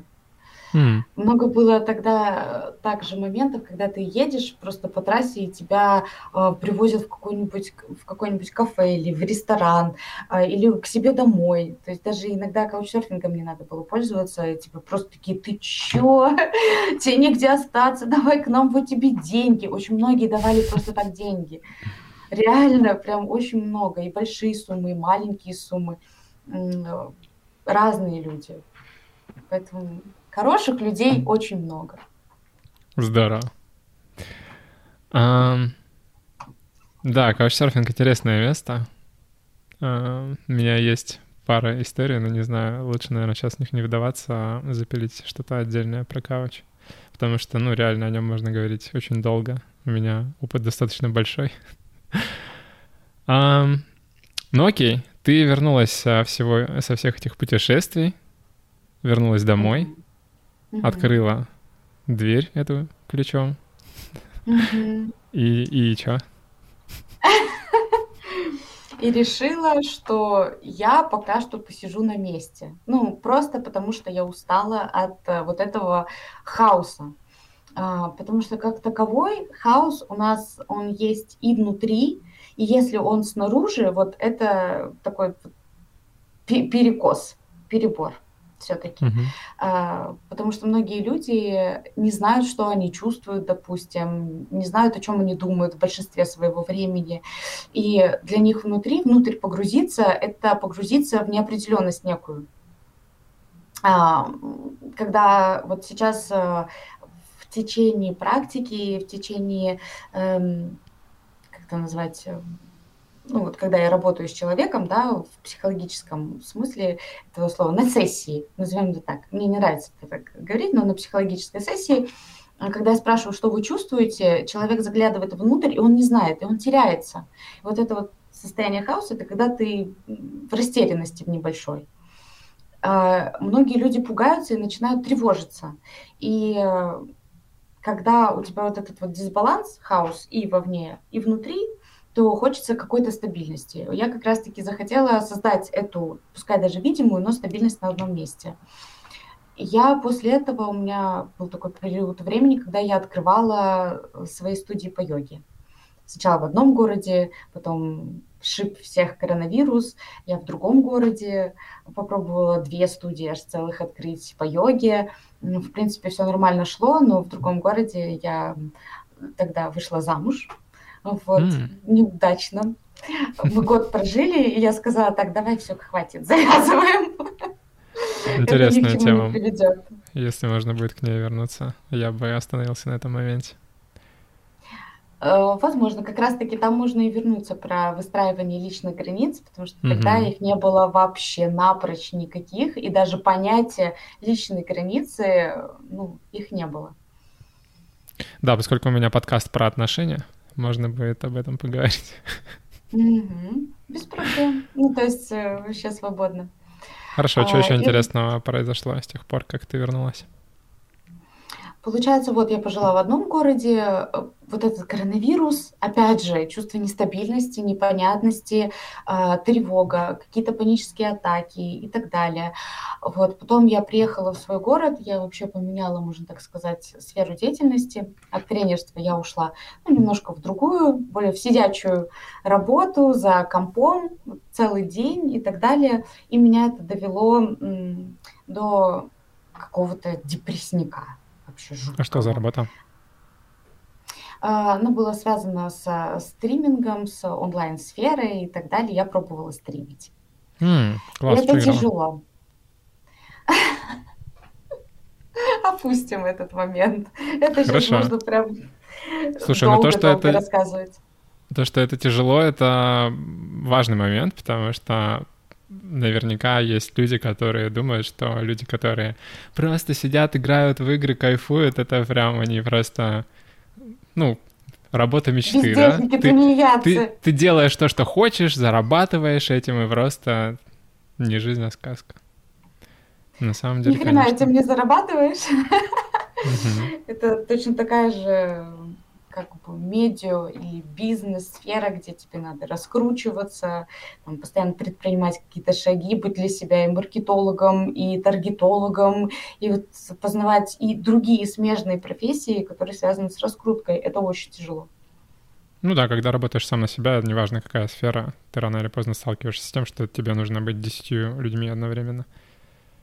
Поэтому... Да, и выгораешь в два раза быстрее. Особенно, когда у тебя нету должного образования, допустим, того же самого маркетолога или э, СММщика. То есть ты вообще не знаешь, какие шаги предпринимать, и у тебя нету четкой системы в голове, что надо для этого делать. Ты вроде бы пытаешься, но это ни к чему не приводит. Угу. Поэтому это не совсем да, так легко, как э, многим кажется. Да, кажется, что эта система настроена таким образом, что ты туда просто приходишь, начинаешь стримить, и система сама делает тебя а, известным, смотрибельным и так далее. На самом деле, ну, чисто логически такая система существовать не может, потому что если бы она была, то туда сразу бы пришло миллион человек, что, наверное, собственно, и произошло. И все, и вы просто стали все мизерными, незаметными, одинаковыми, поэтому сразу нужно... И оказывается, да, что ты никому там нахер не, не сдался да, и чтобы, не нужен. Чтобы быть нужным, оказывается, нужно работать. Вот так сюрприз. Да, да, да. И причем работать намного больше, нежели ты работаешь на какой-то стабильной работе на какого-нибудь дядечку, который за тебя делает какие-то там другие шаги. Да, есть большая разница между работой на себя и на дядю, и плюс еще сфера достаточно новая. Если ты идешь в сферу, которая существует хотя бы там десятилетиями, и на нее можно отучиться, и это все понятно и известно давно, а эта сфера относительно новая, и поэтому там еще сложнее. Прошаренные люди там выбиваются вперед, и все, их уже не догнать, и становится да, сложно. Да, да. Окей, что еще? Да, как во всех сферах. А, так, что еще, что еще? После этого вот у меня был очень сильный кризис, то, что, ну, как бы я работаю не в своей сфере, то есть постоянно вот сидеть вот так вот надо было, а я не такой человек, мне надо двигаться постоянно. Вот, есть такие люди, как я заметила, это прям вот в характере, наверное, кто mm-hmm. способен вот так вот долго усиживать, даже как э, офисные работники, э, мне это непонятно. Я не, mm-hmm. как-то даже вот вообще никак. И я все-таки решила вернуться к преподаванию и через, э, опять же, тот тернистый путь э, что-то свое начать создавать. Mm. Вот. В этот момент, кстати, вот я сейчас, у меня сейчас три собаки, кот, я живу с тремя собаками, с большими, все они с э, улицы, как-то так само собой получилось, вот, просто не смогла жить одна. Вот так вот скажу. Захотелось э, ну, какой-то коммуникации. С людьми у меня не, не ладилось очень сильно. То есть вот я была закрыта в том состоянии, про которое я ранее говорила, состоянии кокона. Типа не трогайте меня, не разговаривайте, не смотрите на меня, я не знаю, что вообще, то есть должна была произойти какая-то трансформация. А, а трансформация, она доступна человеку только при получении нового знания. Поэтому я и пошла прям непосредственно учиться на психолога, чтобы получить диплом, чтобы разобраться и в себе, и помогать другим людям с этим. Угу. Вот. В принципе, вот я сейчас до сих пор я и учусь. В сентябре у меня диплом. Класс. диплома. Вот. Это из нового. И из нового нашла, э, вернее, даже я просто дала намерение снова учить йоги. А, и мне написала одна моя знакомая, говорит, вот у меня есть студия, давай вместе что-нибудь придумаем. И я вошла в долю, так сказать, и мы с ним вместе сейчас раскручиваем свое пространство студий и саморазвития в городе Караганде в Казахстане. Здорово. А, клево. А, предлагаю перейти к отношениям, если ты не против. Ах ты, блин. Я думала все-таки, да, это... Эта тема как-то... А, Хорошо, нет, ну, давай, давай, да. давай к ней позже вернемся. Сейчас такой вопрос. А, почему ты мне написала? И какие... Чего ты хотела от этого подкаста и какие были ожидания? Вообще нет, вообще нет. Мне просто хотелось э, пообщаться, мне показался твой канал очень интересным, вот, интересным и перспективным, потому что разные темы поднимаются, ну, вообще максимально разнообразные. Я понимаю, что эта сфера сейчас стриминга и подкастов, тем более, она очень, ну, обширная, здесь очень много людей точно так же. И я сначала думаю, блин, конкуренция все-таки, да, большая, все дела, а с другой стороны, а в какой сфере нету конкуренции? И а, исходя из этой мысли, вот прослушав несколько твоих подкастов, посмотрев так видео, ну, не прям вот все от и до, но так вот перематывая на каких-то интересных моментах, я такая, блин, классно, а, мне захотелось просто поучаствовать, стать частью этого. И плюс получить новый опыт, потому что я раньше в подкастах и в таких вот вещах я не участвовала. Я вела прямые эфиры, сейчас я к этому по чуть-чуть, по чуть-чуть прихожу. У нас Инстаграм не заблочен, поэтому я веду прямые эфиры там, э, выделяю тему определенную, и э, я там одна. Мне нравится приглашать других людей. А, ну, прямой эфир, когда ты один просто выходишь и начинаешь вещать людям про какую-то тему. Допустим, mm. вот у меня была тема там чистка лимфы или там вегетарианство, то есть, ну, вот такие вот разные моменты, в чем я разбираюсь более-менее, я про это и говорю. Mm-hmm. А вот с другим человеком это намного, конечно, интереснее и, как мне кажется, продуктивнее. Ну, да, смотря какие цели. Ну, цель вообще, в принципе, получить, э, наверное, новый опыт. Ну, и, мне кажется, новый опыт ты получаешь вне зависимости от того, с кем ты делаешь это или нет. Если ты хочешь получить новый опыт в ведении деятельности самостоятельно, в ведении стримов в одного, то единственный способ сделать это — это попробовать, и у тебя будет столько же нового опыта, сколько если ты хочешь получить опыт с кем-то, делать это с кем-то. Поэтому Просто вдвоем интересней. Вдвоем намного, конечно, да, интереснее. И э, знаешь, есть, мне кажется, грань вот этого интереса, когда, вот, допустим, как ты, да, начал этим заниматься. Сколько ты уже занимаешься вот этим? Когда Смотря чем. Если ты про подкасты, то, э, ну, это 18 выпуск. Пару недель я пропустил, то есть 20 недель получается. 20 недель, то есть относительно да. недавно. И ты да. как бы дал себе намерение, что вот я буду этим заниматься, я хочу этим заниматься. И ты продолжаешь раз за разом. Слушай, я решил этим заниматься. Во-первых, изначально я хотел это делать один. Вообще, с чего все началось? Я смотрел подкасты Дима Гаврилова, это комик, московский или питерский, не знаю, сейчас грузинский. И сейчас модно. И у да. него есть свой подкаст. А, подкаст у него представляет из себя просто часовой, часовой монолог. Он включает mm-hmm. камеру на телефоне, берет микрофон и час говорит все, что ему приходит в голову, без подготовки, бла-бла-бла. Вот такой у него подкаст, сейчас около, наверное, 90 уже выпусков. А, я смотрел, мне нравилось, потому что он комик, и он классно отыгрывает некоторые моменты. Ну, грубо говоря, это как а, выступление комика без подготовки. Бывает временами очень смешно.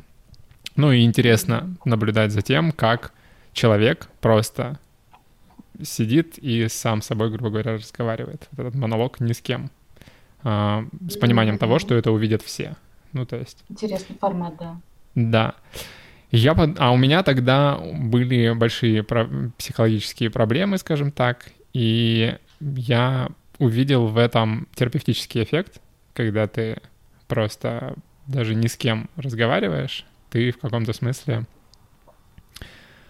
Когда ты думаешь что-то и говоришь, это слышится по-разному потому что в голове у нас, как правило, это все очень мимолетно и хаотично, а когда ты э, сказал, это становится материальным, это уже сформулировано и сказано, и это выглядит по-другому. Поэтому, когда ты говоришь, на мой взгляд, это помогает даже самому услышать это по-новому. И я подумал, mm-hmm. что это в этом плане может помочь. С другой стороны, я подумал, что кому-то может быть интересно послушать о проблемах, с которыми я сталкиваюсь, и как я с ними справляюсь. Но проблема оказалась в том, что это очень сложно делать. А, просто так взять и рассказать всем, а, что у тебя происходит. А, ну, то есть, я не знаю, с чем это связано, с тем, что это личное, или сложно, не знаю. Я часто об этом уже говорил и в своих подкастах. То есть, когда я случайно, грубо говоря, в эту тему захожу, я могу до какой-то степени в нее углубиться. Просто так, как я изначально планировал, просто сесть и сразу начать говорить об этом, все, что мне в голову приходит, я не смог. Я даже не смог попробовать. То есть mm. просто сесть, записать, даже не выкладывая. Я не смог даже приступить к этому, грубо говоря. Mm-hmm. Хотя я считаю, что, ну, наверное, это самый сложный шаг — и самый важный, и после которого все гораздо проще, это просто сделать плохо. Потому что ты не сделаешь хорошо, пока не сделаешь хоть как-то. Но вот я пока не смог с этим справиться, и уже большого смысла в этом не вижу, потому что я все равно об этом говорю и в диалогах, и на своих подкастах и так далее. Вот, я хот... Э, это было, наверное, уже два с половиной года назад, достаточно давно. И тогда я начал делать подкасты с кем-то. Я просто стал притаскивать э, своих знакомых, девушку свою на тот, на тот момент, там, друзей, которые приезжали ко мне в гости. И мы просто записывали, болтали обо всем. И что-то из этого даже у меня выложено там, если плейлист в самый низ прокрутить, там что-то есть из старого. Но это происходило очень редко, типа раз в несколько месяцев, и выкладывал я все тоже через несколько месяцев. То есть одно дело записать, другое дело потом заставить себя сесть, все это свести, mm-hmm. смонтировать и выложить. То есть через полгода это все выходило. Короче, это было медленно, несуразно и невнятно. Ну, то есть качество хромало, потому что я тогда только разбирался со всей техникой, с микрофонами, с наушниками, с камерами. Вот. То есть качество было все неудовлетворительно для меня. А именно более-менее серьезно, Эм, регулярно. То есть, на мой взгляд, самое важное в этой сфере — это делать что-то регулярно. Э, во-первых, это заставит тебя быстро этому научиться.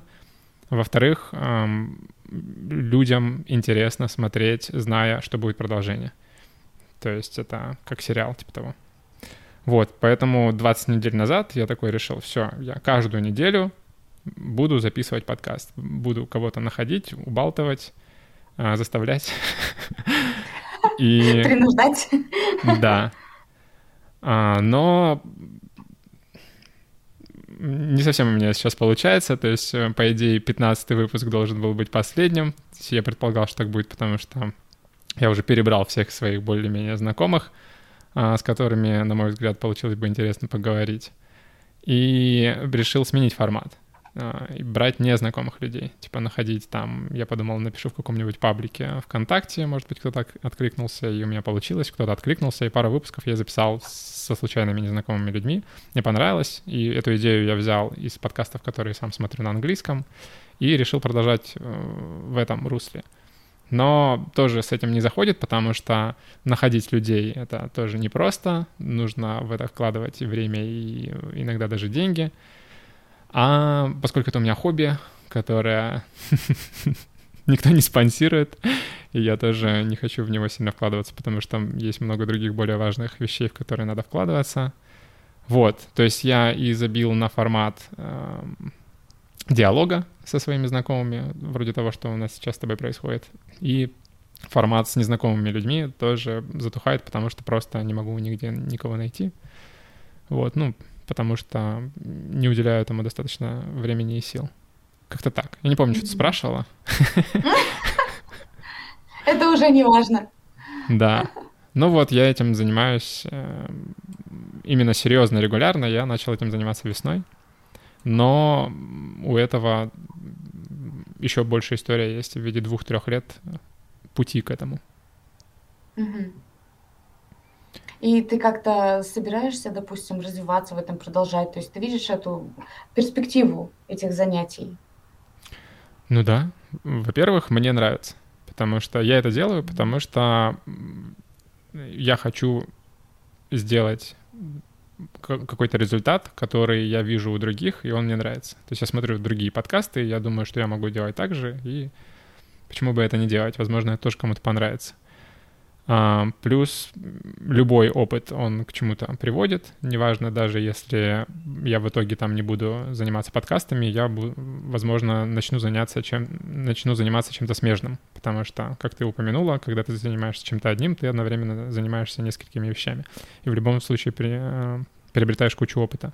Вообще, у меня основной мой канал — это с переводами, и развивается в основном он. Собственно, на его платформе я решил делать подкасты, потому что, по-моему, если бы я просто с нуля начал подкаст, э, начал канал на YouTube со своими подкастами, то там бы вообще подписчиков не было. А я начал делать переводы суперизвестного чувака, который говорит очень классные вещи, его много смотрят и подписываются, и вот уже имея какую-то базу подписчиков в виде там 3-4 тысяч человек, я подумал, еще буду впихивать свои подкастики, может быть, их тоже кто-то начнет смотреть. Вот. Но решил в итоге их отделить, потому что, с одной стороны, это как бы сама реклама, да, но с другой стороны, это отпугивает людей, потому что когда на канале непонятно что, когда только переводы — это одно, когда только подкаст — это другое, когда все подряд, людям может быть не очень понятно, что происходит, и они не так охотно подписываются, как на более однородный контент. Угу. Согласна. И сейчас вот, э, если честно, я поняла вот эту зависимость э, людей от того, допустим, сколько подписчиков на канале, сколько лайков, э, сколько чего. То есть, когда у меня была страница, у меня сейчас страничка в Инстаграме, это основной такой, основная социальная сеть, через которую я ну, там развиваю, что-то выкладываю, там нахожу новых клиентов и так далее. И когда у меня было до тысячи подписчиков, у меня как-то все очень тяжело, так знаешь, как будто э, это колесо квадратное было. И вот я пихала его туда с этой тележкой, типа, давай хоть что-нибудь, пожалуйста, выжить из этого Инстаграма. А потом, когда число подписчиков перевалило там за тысячу, за тысячу сто, за тысячу. Я смотрю, что все легче, легче, легче, допустим, находить каких-то спонсоров, каких-то новых людей. А, вообще проще идет доверие к человеку. То есть сейчас, по сути, доверие равно подписчики. И очень многие, да, там накручивают подписчиков именно Э, исходя из этих соображений, типа человек вот реальный там покупатель живой зайдет, посмотрит, что у меня дофига вот этих вот подписчиков, и он там заинтересуется и будет больше доверия. И потом после этой эм, После этого этапа я перешла э, к другому этапу, что ни хрена это на самом деле не влияет. Может быть, на кого-то да, то есть человек посмотрит, о, классно, много подписчиков, значит, ну, Э, канал там функционирует или а, ему можно доверять. Но если контент так себе, вот, несмотря сколько там у тебя подписчиков, то все равно ну, не сложится этого самого доверия. Угу. Не, Это я... Двоякое такое. Я соглашусь, что количество подписчиков влияет, а, но это не отменяет влияние других факторов, таких как mm-hmm. качество контента. А, другой момент, что да, сейчас подписчики могут быть накручены, поэтому прошаренные люди, которые это понимают, меньше этому внимания уделяют. Я это связываю с тем, что люди склонны доверять тем людям, которые давно чем-то занимаются. То есть, когда ты заходишь на страницу, которая, грубо говоря, вчера была создана, это может быть чем угодно, разводом, фейком и так далее, потому что нет, ничего не, со, не составляет труда просто создать страницу и начать там что-то втюхивать. А вот уделить чему-то год или два, это составляет труд в виде количества времени, года или два. И количество контента, количество подписчиков, оно коррелирует с тем, как долго существует канал. А, поэтому даже если мы заходим на канал, у которого 10 миллионов подписчиков, но видим, что у него посты существуют только месяц, то это сразу становится очевидно, что это накрученные подписчики. Поэтому, ну, так это работает. А, и, ну, мне кажется логичным, что когда у тебя становится больше подписчиков, тебе становится в каком-то смысле проще, потому что есть один момент, который тебе уже нужно, в который тебе нужно меньше вкладываться в убеждение людей, что тебе можно доверять. Угу. Ну да, в принципе, да. Да, еще и очень плюс сильно больше влияет... мотивации выкладывать что-то еще. Да, и плюс влияет количество твоего готового контента на странице. То есть я не знаю особенности твоего канала, но вот у меня, например, а, за то время, которое я этим занимаюсь, накопилась какая-то история, какое-то количество видео. И когда люди туда заходят, они понимают, что даже несмотря на количество подписчиков, чувак там регулярно в течение очень долгого времени выкладывает, и поэтому можно посмотреть, подписаться даже. А если мы заходим на канал, опять же, куча подписчиков, но там два видео, то о чем здесь говорить? Непонятно, что, что происходит вообще. Угу. Ну, вот, но это, да, такие уже нюансики профессиональные, очень интересные. для какого-то круга людей, действительно, да. Да. Кто этим также занимается. Хорошо, получается у тебя йога, какая-то социальная медиа твоя личная, где ты чем-то занимаешься, угу. и три собаки и кот. Что еще? Это, это не входит в мою профессиональную, конечно, сферу деятельности. Нет, я а, больше про то, что происходит в твоей жизни сейчас. А, психология, йога, да, три собаки и кот. Кстати, наличие животных очень сильно меняет жизнь. Прям очень сильно. Это вот в плане дисциплины, в плане терпения, в плане получения новых знаний, это вообще в плане чувствования ответственности за не просто за владение какой-то вещью, а именно за другую жизнь которая бегает рядом с тобой, с которой ты обмениваешься какими-то а, эмоциями, чувствами, переживаниями. И вот, э, если честно, как говорил точно так же а, этот, как его, Ай, забыла его фамилию, известный комик, рыжий такой. Лысики? Скажи мне. Нет, нет, нет, российский. Российский комик рыжий. Э, рыжий, рыжий. У него был этот э, нелицеприятный, стендап. Красная линия вот из последних. Блин, ну скажи мне, мне на языке крутится. Да ты по-любому его знаешь, это, его невозможно не знать. Поперечный, по Данила Поперечный. А, он рыжий, да, точно. Вроде бы, да? Ну ладно. Да? Нет, я просто нет. его... Или ну, я перепутал. понял. В какое-то Ну, время ладно. один из самых хайповых наших комиков, но он мне не очень импонирует, поэтому...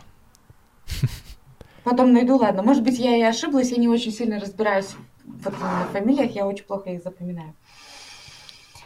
И э, получается... Он что-то сказал. Он сказал, что э, когда у тебя появляется собака, типа, то это, ну, как бы у тебя внутри возникает чувство даже сильнее, чем к человеку. Ты привязываешься к нему настолько, что вот прям души не чаешь, и э, это как какие-то, какой-то новый уровень э, эмоций, чувств и ощущений, без которых ты потом вообще жить не можешь. Может быть, у всех людей по-разному, но вот у меня как раз-таки сложилась именно та история, когда у меня появилась собака, а, И мне пришлось узнавать э, все вот эти кинологические моменты, когда ты прям воспитываешь ее, когда ты ее дрессируешь, когда ты с ней гуляешь и просыпаешься к определенному времени, засыпаешь в определенное время, это тебя очень сильно дисциплинирует. И это, в принципе, начинает влиять на все остальные твои сферы жизни, когда ты задумываешься уже над тем, там, о построении графика, о тайм-менеджменте в своей жизни, и ты становишься более организованным. Mm-hmm. Это вот э, что касается подвести какую-то, какой-то хаос под систему, вот это про животных, наверное.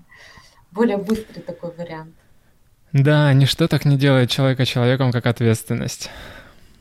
Конечно. И особенно ответственность э, не за то, что можно повредить и восстановить, а именно вот прям за жизнь другую. Ну да, есть мнение, что ничто так не меняет человека, как рождение ребенка. Ну, рождение ребенка тут.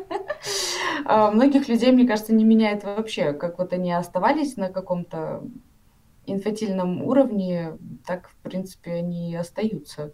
То есть берут кредиты, какие-то там долги влезают и так далее. И вообще сейчас, наверное, такой вот ну, у меня, по крайней мере, такой возраст, ближе к 30 годам, когда э, большинство моего окружения уже женаты, замужние, у некоторых по одному-два ребенка, и они вообще, типа, вообще не, до, не отдают отчета себе в каких-то действиях. А, допустим, там мужчина может куда-то поехать, там гулять с друзьями, допоздна задерживаться где-нибудь там, курить траву, избегать вообще появления дома, в доме максимально избегать какой-то работы. Ну, то есть некоторых это не исправляет вообще. Хм. Интересный взгляд. Как ты...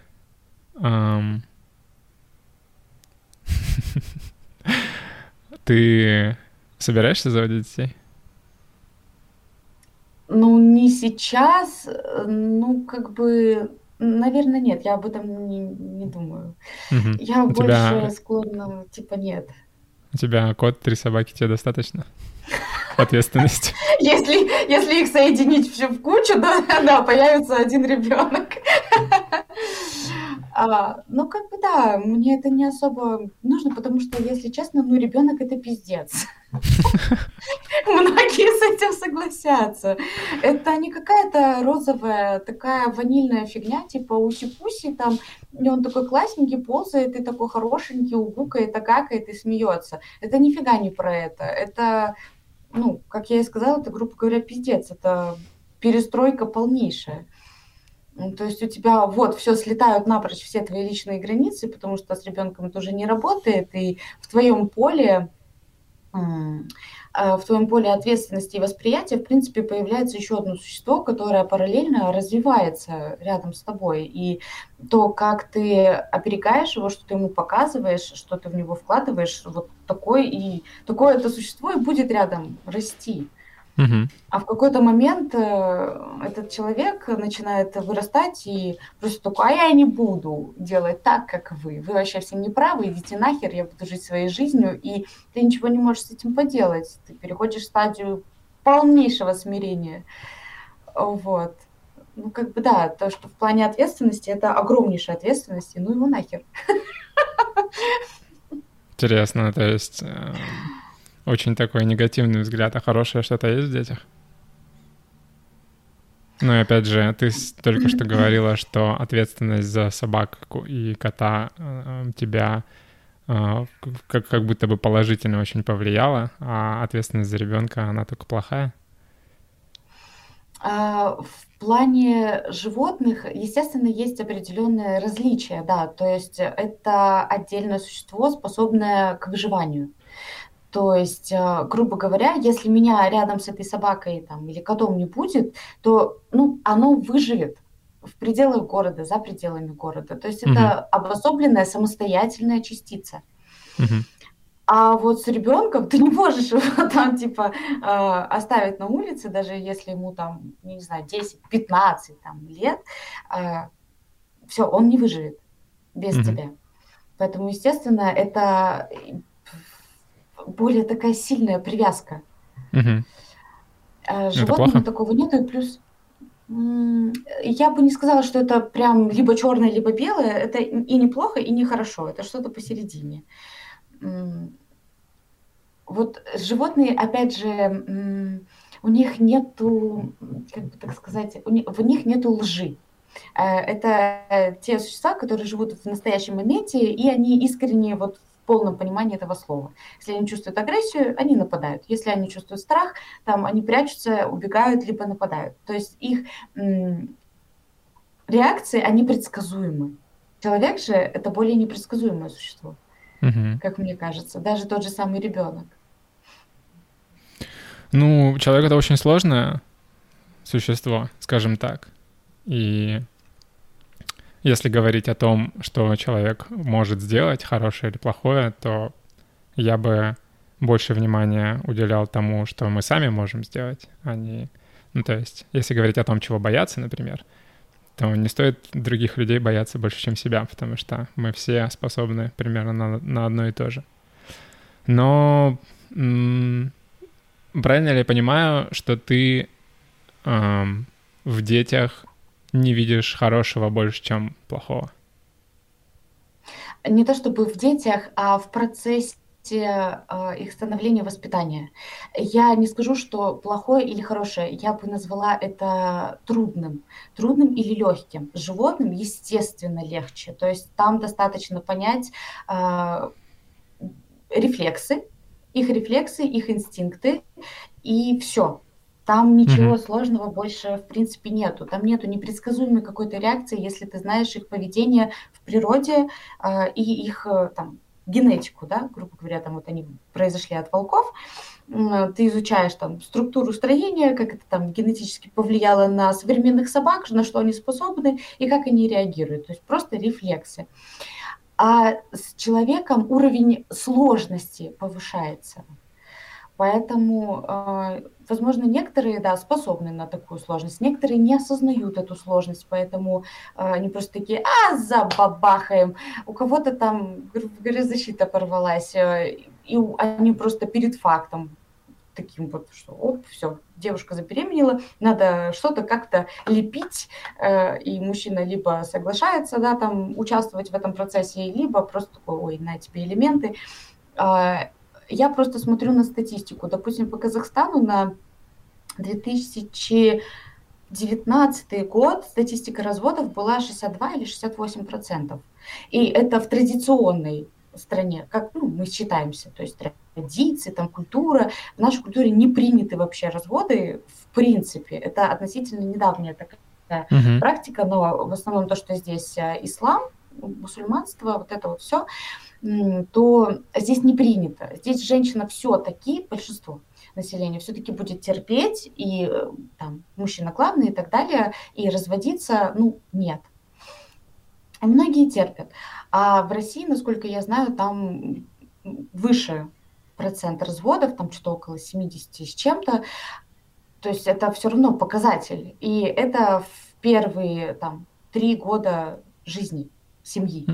Mm-hmm. Вот как ячейки. Естественно, в это время уже успевают появиться какие-то там дети, вот, и многие вот, в принципе, остаются в разводе с детьми, и многие мужчины платят алименты и не соглашаются участвовать в этом мероприятии под названием «семья», потому что это трудно, уровень трудности повышается. К этому mm-hmm. тоже надо быть готовым. Mm-hmm. И ты решила, что для тебя это слишком сложно или слишком маловероятно? Я скажу так, на данный этап времени, да, потому что у меня даже нет мужчины, как бы, естественно, мой мозг сейчас не воспринимает это как решение или как даже рассуждение, потому что рассуждать не о чем. Угу. Типа, зачем рассуждать о ребенке, там вот будет у меня, не будет, да хрен его знает, как там будет в дальнейшем. И э, наверное, я больше просто стараюсь решать первостепенные сейчас задачи, которые вот поближе по временному отрезку. А ты не считаешь, что родительство это что-то необходимое человеку? Вполне возможно, но и да, и нет, потому что я встречала людей, которые воспитывают детей, и встречала людей, которые не воспитывают людей. Вот, общалась и с такими, которые просто решили быть э, либо child-free, либо они ну, вообще не нравится им идея детей. Они хотят жить для себя, там они путешествуют, пьют вино где-нибудь в предгорьях и кайфуют от этой жизни. То есть здесь больше, наверное, а, ну, э, выбор, выбор человека. Вот mm. единственное, во что упирается. Не то, что там мысли, вот это надо прям. Я бы не сказала, что это надо. Но если человек чувствует, что да, вот мне хочется сейчас завести ребенка, мне хочется прожить этот опыт, попробовать на себе, что это значит, особенно для женщины, почувствовать этот, грубо говоря, вот как я и раньше говорила, пиздец, потому что ты беременна, в тебе развивается другой человек. Если ты обдумываешь это и анализируешь, это, ну, жесть когда у тебя в животе растет другой человек. Мы это, к этому относимся как само собой разумеющимся для нашего вида. Но mm-hmm. это странно, это странно. Вот просто представь, что внутри тебя сейчас э, формируется другой человек у тебя в животе, и потом в какой-то момент ты его выталкиваешь наружу, и он начинает отдельно функционировать. Да это жесть какая-то.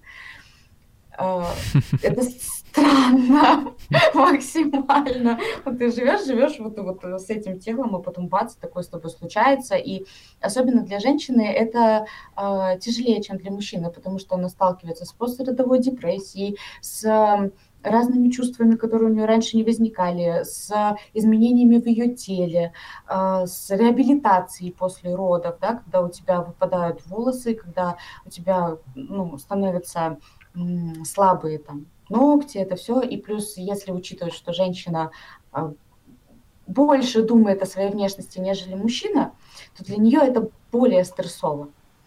И, конечно, к этому моменту надо чуть больше подготавливаться и осознавать, что впереди меня ждут трудности, я через это пройду, все в порядке, у меня есть для этого ресурс, и я готова.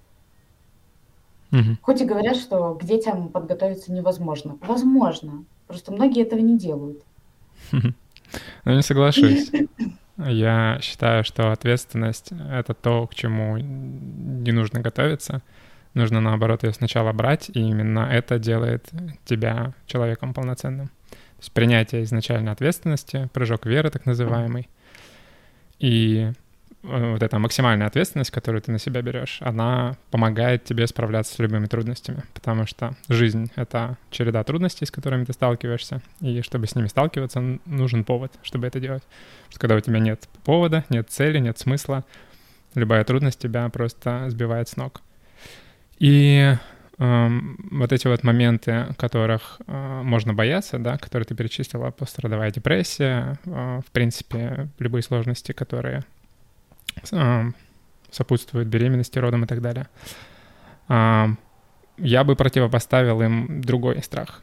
Ну, другое, другую негативную вещь, которую, которая идет взамен избавления от, от вот этих вот рисков, которые ты перечислила. Это риск э, стать неспособной завести ребенка, когда ты хочешь. Mm. То есть, э, если говорить о женщинах, которые там за 35, и у них нет детей, и у них нет партнера, а, они сталкиваются с тем, что а, они не могут завести ребенка, или они не нужны тем мужчинам, которые их привлекают. И все, это ситуация, в которой ты уже ничего не можешь сделать. И для меня вот этот вот, на мой взгляд, а, логично рассматривать вот этот риск как более опасный, чем все те риски, которые ты перечислила. Потому что Mm-hmm. Вначале у тебя есть возможность поступить как ты хочешь, либо так, либо так, а потом у тебя уже выбора не будет. Неважно, чего ты хочешь. Mm-hmm. И когда ты чего-то хочешь очень сильно, но понимаешь, что все, поезд ушел, это приводит к довольно печальным последствиям в виде депрессии и так далее. А что означает э, поезд ушел? То есть неспособность завести э, ребенка вот именно в наше время, когда сейчас медицина, в принципе, справляется с этим. То есть ты можешь прийти, если ты прям реально просто хочешь ребенка, не то чтобы там а, вот именно от этого мужчины, да, там, или вот именно в семье и так далее, а ты чистое желание у тебя вот родить, родить ребенка. Ты обращаешься к врачам, тебе делают там, как это называется, эко или там оплодотворение вот это искусственное, ну, все, ты беременеешь. Угу. И все, что ты перечисляла для э, девушки, которая там в начале 20-х лет, что с этим происходит, когда женщина беременеет в 35 и позже? Риски всего этого увеличиваются или уменьшаются? Скорее всего, увеличиваются, да, здесь я с тобой согласна. Тогда можно, если, опять же, если есть такие страхи, можно установить, пожалуйста. Да, ну, но когда ты э, хочешь одно, а тебе говорят, смотри, можно другое, это уже как бы немного не то. Я говорю о том, что э, приводит к, к депрессиям у взрослых людей. То есть, когда человек уже достаточно пожилой, он сталкивается, если у него нету партнера, нет семьи, нет детей, он сталкивается с тем, что в этом возрасте делать то, что нужно было делать, грубо говоря, когда тебе 20, 20 25 и так далее, значительно сложнее. И если говорить, например, про женщин, они сталкиваются с тем, что мужчины всегда предпочитают э, девушек от 20-25 лет, даже если мужчине там 35-40, потому что а, ну, это биологически в нас заложено. Мы выбираем тех, кто максимально а, фертильный, грубо говоря, кто может с большей вероятностью принести потомство, потому что такие люди приносили потомство, и это из поколения в поколение передавалось, и это в нас заложено. Вот, и проблема может быть даже не столько в том, э, что не способна или способна завести, завести ребенка, а в том, что не с кем этого делать. В том, что mm. девушка не может найти... Женщина, девушка... Черт, сейчас половину моих зрителей оскорблю. А, женщина не может э, найти партнера, которому она нравится и который нравится ей. Потому mm-hmm. что, опять же, мужчины склонны э, смотреть в сторону более молодых девушек.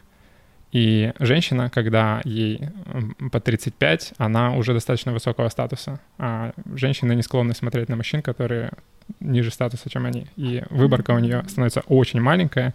И в этой маленькой выборке, если найдется свободный мужчина, то он, скорее всего, будет смотреть на кого-то моложе. И такие риски есть, но в том числе вот сейчас э, Э, возвращаясь немножко про вот эту вот депрессию, да, когда ты не можешь сделать то, чего ты хочешь, э, это касается и женщин, у которых есть дети, которые хотят, допустим, потом вот погулять там или еще что-то, или как-то освободиться от так называемого бремени, да, как они называют там ребенка, поехать куда-то или посидеть с подружками, и они уже не могут, они привязаны к этому, и они страдают депрессией, и женщины, у которых нет э, детей, они тоже страдают депрессией. Э, все люди, так скажем, если хотят страдать, они найдут, почему страдать. Вот. И здесь это просто черта, наверное, какая-то характера, вот этот рационализм, когда ты понимаешь э, условия своей жизни, когда ты принимаешь, что да, я мог тогда э, завести ребенка, или там даже э, находиться вот в этих отношениях, да, я бы мог, но я поступил по-другому. То есть в прошлом я ничего не могу э, решить. Сейчас у меня есть именно вот эта вот ситуация, к которой я пришел, и уже исходя из этой ситуации я буду делать дальнейшие э, свои решения. То есть э, впадание в депрессию это больше про м, ну, эмоциональную сторону. И вообще депрессия, она, конечно, делится тоже на разные виды. Есть более легкие формы, когда человек просто находится в апатии, он не знает, куда там ему идти дальше и так далее, он не может решить, у него не хватает знаний. Есть депрессия, когда просто все чувства отключены. Грубо говоря, э, в депрессии ты не чувствуешь ничего, в настоящей депрессии. У тебя все становится серым, ты не различаешь ни хорошие чувства, ни плохие, у тебя просто не возникает ничего внутри. И смысл жизни, в принципе, пропадает, потому что органы чувств, они не воспринимают никакие эмоции и не дают ответной реакции. Вот это реальная прям депрессия. И она лечится клинически. А вот эта вот депрессулька более легкого, э, как бы сказать, более легкого формата, она поправляется тем, что человеку просто ставится следующая цель, идет принятие того образа жизни, который вот сейчас существует, ставится цель, следующая цель, и он к ней идет. Да, тяжелее с возрастом это становится делать, потому что меньше времени на то, чтобы реализовать ее. Но, тем не менее, все возможно. Да, безусловно, все возможно. Есть всякое бывает, и все люди разные и так далее. Но я люблю рассуждать в терминах э, «нет э, нерискованных путей» один, все пути рискованные, просто одни менее рискованные, чем другие. И эм, статистика и социальные опросы показывают, что чем старше человек становится, тем более важным для него в жизни становится семья. И семья — это то, что есть у всех людей, э, которые были твоими предками. То есть у каждого человека в его генеалогическом дереве не было ни одного человека, который решил не заводить детей. Все люди, которые не решают заводить детей, они заканчивают свою линию. То есть мы продолжение всех, кто делал детей. В нас это заложено биологически, продолжать свой род. Это прида- придает нам максимальный смысл в жизни, придает нам э, наиболее устойчивую платформу для пережив- э, переживания тяжелых жизненных ситуаций. То есть если человек, грубо говоря, не добился в своей жизни там ничего в карьере, с друзьями плохо, а, со здоровьем плохо, с психологическим здоровьем плохо, ну, то есть все плохо, но у него есть семья любящая, это дает нам максимальный источник силы и осознание того, что все не зря. А, и если возвращаться к истории про риски, я считаю, ну, когда мы говорим о человеке, который уже попал в ситуацию, когда он чего-то не может — естественно, такому человеку ничего не остается, как пытаться а, собраться силами, а, искать помощь, а, выбирать какую-то в своей жизни цель, изо всех сил стараться придать ей максимальный смысл и так далее. Но я больше говорю про людей, у которых еще не все потеряно. И я считаю, что таким людям важно говорить, что им не стоит строить планы на жизнь, основываясь на своем личном опыте, потому что один человек за свою жизнь ничего не узнает по сравнению с тем, что узнают а, тысячи других людей и поколений, и все эти знания у нас есть накопленные, естественно, и все это можно изучать, все есть в доступе. А, я считаю, что жить нужно так, чтобы максимизировать свои шансы на успех. А успех, я считаю, это когда ты достаточно сильный для преодоления всех жизненных сложностей. И выбирать нужно всегда такой путь, который сделает тебя максимально сильным на, на тот случай, если в твоей жизни произойдет какая-нибудь хрень, чтобы ты мог с ней справиться, а не подумал, ну все, дальше я не могу идти, я устал. Угу. А, то есть э, ты воспринимаешь источники силы как а, внешнее, что-то внешнее. Допустим, это может быть семья, это может быть там работа, да, какая-то, а, любимое дело, либо источник да. силы. Что это? А, это так называемое колесо жизни про которое ты наверняка слышала. Это 8 секторов, 8, 8 наиболее важных э, сфер жизни человека. Это семья, это работа, это друзья, это хобби, это физическое здоровье, это психическое здоровье, это духовное развитие, а, что там еще, образование, что-то такое. Вот оно, 8, да. Угу. Угу. Это, это то, э, это интересный еще такой момент есть, когда э, люди задаются вопросом, как им жить. Ну, то есть, угу. я вот не знаю, кто я, я не могу себя найти, что мне делать? И, на мой взгляд, в этот момент э, самый рациональный совет — это делать то, что делали люди всегда. Это позаботиться о, тем, о том, чтобы у тебя был близкий человек, это твой партнер, потенциально там муж, жена, человек, с которым ты образуешь семью. Это максимально обеспечить себя образованием, насколько можешь, чтобы быть полезным обществу и производить выгодный взаимообмен. Это обеспечить себя каким-то занятием, какой-то работой, чтобы реализовывать себя. Это э, заниматься спортом, поддерживать свое физическое здоровье. Это поддерживать свое психическое здоровье. Это обзавестись друзьями, потому что близкие люди нам очень нужны для того, чтобы делать нас э, умнее, потому что мы ничего не знаем, знание, оно распределено равномерно между всеми людьми, поэтому нам постоянно нужно общаться, чтобы корректировать себя. Вот, то есть все просто. Это все было известно испокон веков. Просто делай то, что люди всегда называли самым важным. Они не просто так это все называют. Вот и все.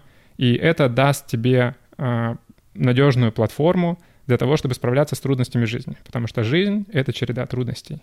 Жизнь — это проблема. Жизнь — это страдание еще, как я люблю говорить. И чтобы mm-hmm. с ними справляться, нужно, во-первых, делать это добровольно, нужно любить жизнь, нужно идти вперед всегда, нужно никогда не врать, и нужно э, брать ответственность. Mm-hmm. Ну вот да, я здесь полностью согласна. Единственное, что, наверное, а, есть определенная иерархия и градация, то есть с чего начинать. Потому что если ты возьмешься а, регулировать все эти сферы одновременно, то ты просто потеряешься, ты просто выгоришь. Допустим, найти сразу же работу, найти дело, там заниматься еще и а, там искать партнера для семьи, причем не просто потому что так в социуме принято, а найти человека, который будет по интересам схож, а, с которым будет общая цель, с которым будет интересно, с которым вы будете вместе развиваться и так далее. То есть не просто абы кого, чтобы это просто вот было, потому что это одна из там восьми сфер жизни. И первоначально человек все-таки, наверное, должен познать, э, в чем он хорош для себя, вот это и работа, и хобби, образование, понять, что ему в первую очередь интересно, и э, раз, развиваться и физически, и духовно, самостоятельно. А, и уже после этого, когда он почувствует, что да, я действительно себя познал, как я реагирую на что-то, как э, мне хотелось бы жить в дальнейшем, где мне хотелось бы жить, как, с кем и так далее – а, определиться, какого партнера он в принципе-то хочет для себя. Вот, потому что это очень важно.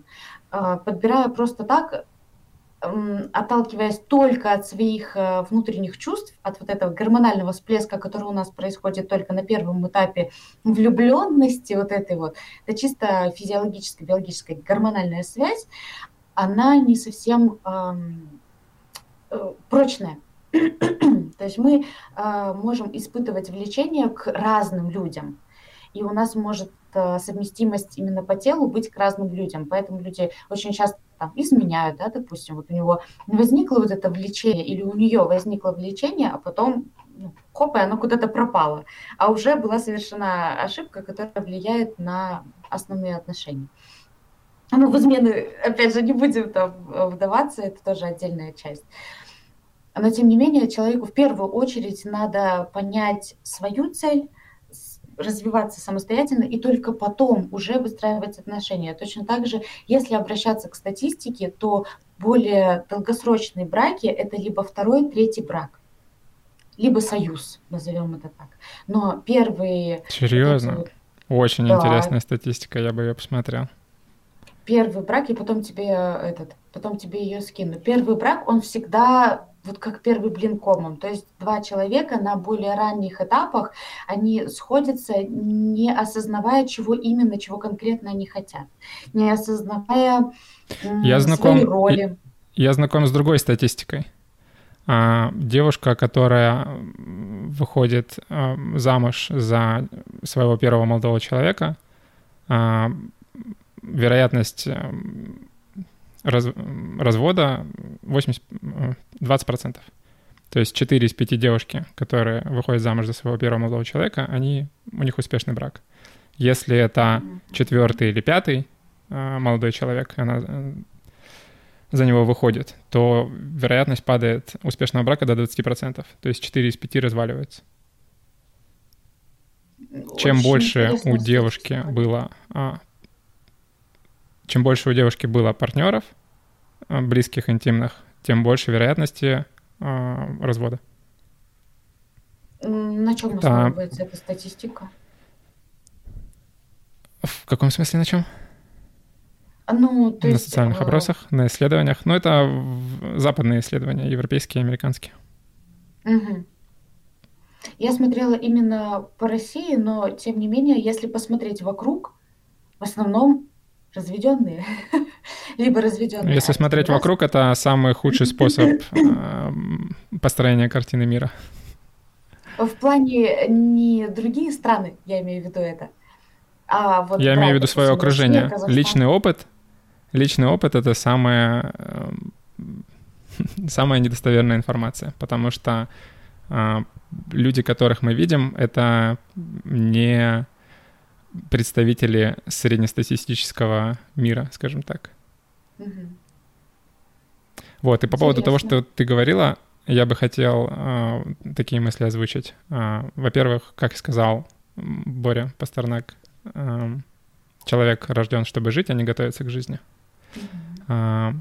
Э, на мой взгляд, практически невозможно понять, когда ты готов. Ну, то есть... Mm-hmm. А, и что еще хотел сказать? Невозможно подготовиться к ответственности. Нужно сначала взять ответственность, и потом ты под ее, скажем так, ограничениями начинаешь двигаться туда, куда тебе нужно. Пока у тебя нету никаких ограничений, ты двигаешься во все стороны, ты хаотичный. Это как отсутствие дисциплины. Mm-hmm. То есть ответственность, она э, тебя, ну, она говорит тебе, зачем что-то делать. Потому что когда ты в любой момент себе можешь сказать, что м- мне незачем сейчас это делать, я хочу заняться вот этим, у тебя нет поводов, поводов этим не заняться. Когда у тебя есть какая-то ответственность, ты себя ограничиваешь.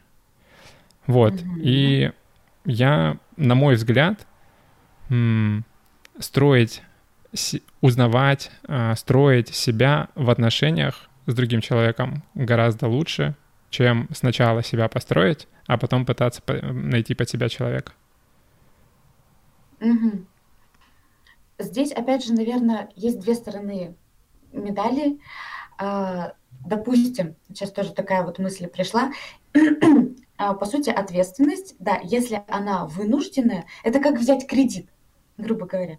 Ты идешь, берешь кредит, и потом в конечном итоге ты просто обязан найти деньги на то, чтобы его выплачивать. И это работает, в принципе, совсем. Если ты вступаешь в отношения и у вас появляется ребенок, ты просто обязан найти в себе силы, чтобы э, выполнять какие-то определенные действия. Э, обязан найти какие-то знания, чтобы ну, регулировать эту всю ситуацию.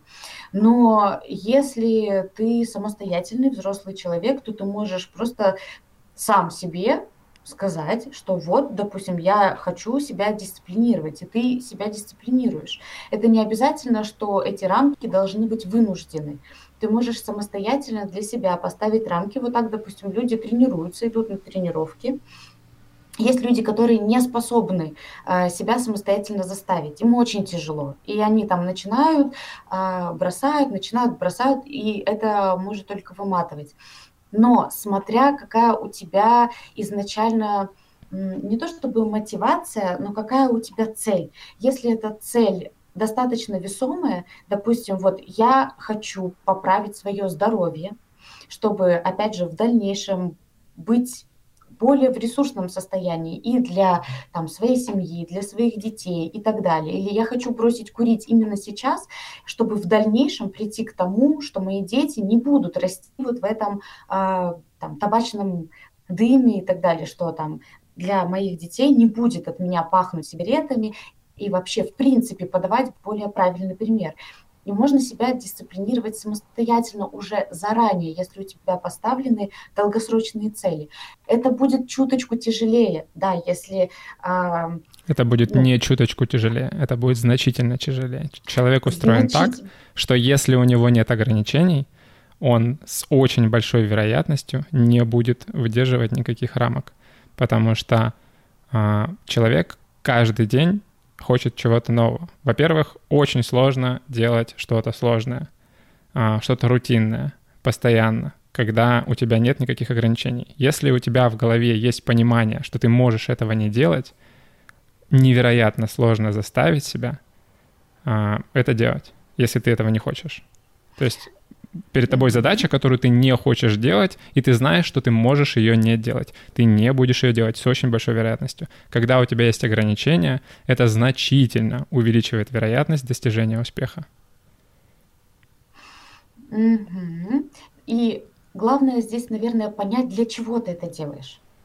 Вот это самое главное. Просто для чего ты это делаешь. Весомость цели должна быть больше. То есть ты ставишь цель. И, наверное, очень важно сказать про то, что выбрать, э, ты должен выбрать э, приятный для себя путь чтобы идти к этой цели. А, если ты хочешь быть здоровым, например, ты не обязан ходить там в тренажерный зал и делать то, что тебе максимально не нравится. Но ты можешь по чуть-чуть, постепенно, поэтапно делать каждый день э, что-то, что тебя будет приближать к этой цели и уже по чуть-чуть увеличивать нагрузку.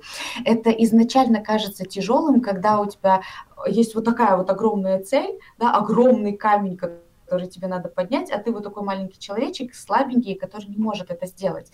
И здесь нужно э, набраться, во-первых, знаний и терпения, как это работает. Есть определенный принцип одного процента, знаешь? может быть, слышал, когда mm-hmm. ты э, в течение одного дня, то есть ты дробишь вот эту цель на подцели и выделяешь один процент, что ты будешь делать каждый день, ну, что тебе будет к этому приближать. Допустим, если это сигареты и курение, то ты ну, просто считаешь, сколько у тебя сигарет уходит, и одну сигарету ты убираешь и откладываешь. Все, вот я ее сегодня не курю. Одну сигарету всего лишь в день. Да, поначалу будет немножечко тяжело, Потом, спустя неделю, ты убираешь две сигареты в день, и ты по чуть-чуть идешь. Это систематика, это тяжело, я прекрасно понимаю. И многие люди не достигают своих целей. Но я думаю, мы сейчас обсуждаем именно э, то, тех людей, которые пришли к своим каким-то победам. Ты, ты говоришь об инструментах, помогающим, помогающих людям дисциплинироваться без каких самостоятельно, без ну, каких-либо ну, внешних да. ограничений.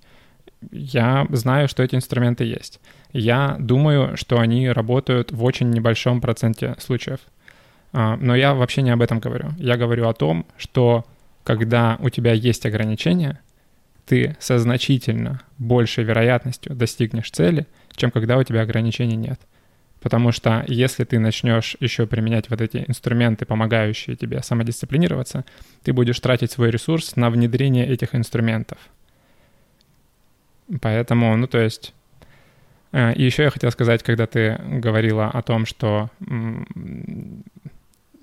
при выборе партнера нужно выбирать нужно выбирать. Я, естественно, с этим согласен. Я ни в коем случае не говорил, что можно построить, можно и нужно строить отношения с кем угодно. Обязательно самое важное, на мой взгляд, чтобы у вас у обоих а, были одинаковые цели ваших отношений.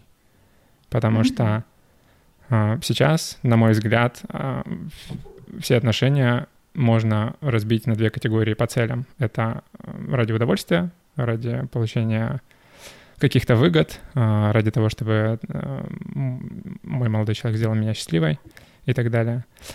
А, и второе — это дети. Поэтому если цель человека — найти кого-то, с кем ты образовываешь семью, важно убедиться в том, что у этого человека такая же цель. Если же у тебя цель — это семья, а человек семью не хочет, то неважно, насколько у вас большая любовь, неважно, насколько ты веришь в то, что ты сможешь его изменить, или он сам изменится и так далее. Это плохой путь. Очень важно выбирать партнера правильно, но суть в том, что, м, не знаю, я все равно не считаю, что это то, к чему нужно и можно подготовиться. Это просто то... А правильно ли... Угу. Говори прошу прощения, что я тебя перебила, правильно ли целью выбирать э, детей? Потому что есть, э, мне кажется, еще одна такая подкатегория, это более, наверное, ну, это прям маленький процент из людей, кто действительно ставит целью вот это вот какой-то... Эта цель может показаться эгоистичной, а, это рост в отношениях, это познание себя через отношения с партнером. Мне кажется, это более экологичная цель, а не дети. Дети, их можно, да, там вырастить, они пойдут дальше, и они будут развиваться как самостоятельные личности, и вы останетесь вдвоем. Если ваша, если цель вашего союза был, были дети, то, в принципе, после того, как выросли ваши дети, вам незачем оставаться вдвоем. Вы можете разойтись и жить своими жизнями дальше, кайфовать и ставить следующую цель. Либо же там цель вот там в удовольствии, получение удовольствия. Правильно ли mm. целью ставить э, детей? Ну, тут вопрос, что ты подразумеваешь под словом «правильно». Я еще раз вернусь к тому, что я говорил, что цель человека, на мой взгляд, сделать себя максимально сильным. Мы возвращаемся к этому кругу жизни и важным сферам жизни. И еще раз, по статистике, по соцопросам, для всех, для большинства людей, чем старше они становятся, тем более важным для них становится семья. И это то, что дает нам больше всего сил. И с этой точки зрения, если мы считаем правильным то, что делает нас сильнее и способными справляться с трудностями жизни, дети — это правильная цель. Угу. Если, если с другой, э, в других критериях рассуждать, что такое хорошо и плохо, то там будет другая цель. Но я mm-hmm. рассуждаю с этой точки зрения. То есть, грубо говоря, стрессовать придется в любом случае. И когда дети запланированы, допустим, когда ты уже преднамеренно решаешь вот это вот все сделать, да, поставить себе какие-то ограничения, ты борешься э, с тяжестью каждодневных вот этих вот трансформаций и так далее, либо же когда у тебя уже, ну, грубо говоря, там вот все, появился ребенок, там, залетело, так сказать, залетело и все, вот у тебя уже есть вот эти рамки. Очень важно понимать, что в жизни нет легкого пути. Любой путь рискованный пути отличаются друг от друга степенью рискованности. Какой-то путь более рискованный, какой-то путь менее рискованный. И я считаю, что нужно выбирать менее рискованный путь, и дети — это наименее рискованный путь, потому что если... еще есть такое понятие неизбежной жертвенности. Человек всегда чем-то жертвует, неважно, хочет он этого или нет. И если мы а, выбираем какой-то легкий путь на данном этапе жизни, мы жертвуем легкостью в будущем потому что будущее — это то, с чем можно торговаться. Если ты сейчас а, отказываешься от каких-то сиюминутных удовольствий а, и какой-то выгоды и так далее, вкладываешься в будущее, ты тем самым обеспечиваешь себе более приятное будущее, а, работая сейчас. Либо ты можешь сейчас не париться и расслабиться, но в будущем тогда тебе придется за это заплатить. Так вот, э, как раз-таки осознанный подход предрасполагает и подразумевает то, так сказать, а, самостоятельную аскезу, когда ты наберешь, когда ты понимаешь это, что мне придется вот в дальнейшем заплатить за это еще хуже, то лучше сейчас начать действовать, сейчас потерпеть э, те трудности и те трансформации, чтобы вот в дальнейшем было мне более-менее полегче нежели mm-hmm. не сразу ставить себя. Вот э, если взять, э, ну, не будем брать прям сферу детей, это очень такая... Здесь все по-разному. Здесь прям реально все по-разному. У всех людей, мне кажется, под одну статистику какую-то невозможно вывести потому что и очень много тех семей, которые распадаются, реально распадаются, и дети становятся никому не нужны. То есть у человека было это ограничение, он не справился, он ушел и идет себе дальше, да, там получать какой-то другой опыт и заводит еще какую-то новую семью, в которой остается. А есть и наоборот, которые остаются, живут несчастливо, и, в принципе, у нас очень мало, мне кажется, на планете реально прям счастливых людей. Прям реально. Процент все-таки несчастных, которые жалуются, переживают, их немножечко больше, нежели счастливых, которые действительно живут и такие, блин, мне даже вот эти трудности в кайф. Таких чуточку меньше. И... Ну, не знаю. Мне кажется, человек склонен концентрировать свое внимание на негативе. Потому что, да, когда мы, например, читаем новости, мы, мы обращаем внимание только на плохие новости, и поэтому нам их всегда пихают, потому что люди это хавают. И когда ты думаешь о том, э, как люди э, в мире в итоге живут, э, довольны они своей жизнью или нет, ты склонна думать, что, скорее всего, все плохо, потому что в твоей памяти в первую очередь всплывают негативные опыты. То, что люди кто-то кому-то изменяет, что дети становятся ненужными. Ну, то есть все вот эти вот негативные моменты, которые в новостях тебя бы зацепили. А, представь себе, что в новостях каждый день бы писали, что в этой семье все нормально, вот здесь все нормально. А, ты просто на это не обращаешь внимания. И думать, что люди в целом недовольны, чем довольны, я считаю, это вот эта вот склонность нашего мозга обращать внимание на негативное. Еще есть такое понятие, как ошибка выжившего. А, когда а, люди строят общую картину, смотря только на тех, кто выжил. А, ну, не знаю, ты слышала про ошибку выжившего? Ну, что-то, ну, это очень давно было. Что-то я читала, по-моему, какую-то статью. Да, это когда во время войны самолеты возвращались э, с боевых действий, их э, анализировали, грубо говоря, для того, чтобы модифицировать какие-то части самолета, и обратили внимание, что а, больше всего пуль а, находится там в крыльях, а, в, в основной части самолета, и реже всего попадают в бензобак. И уделяли этому месту меньше всего внимания, укрепляли все остальное, а бензобак не укрепляли. Но они не учли тот момент, что самолеты, которым попадают в бензобак, они просто не возвращаются домой они все сбивают. И, то есть, ты анализируешь только ту выборку, а, которая выжила. Поэтому это называется ошибкой выжившей. Это те, кто вернулись домой.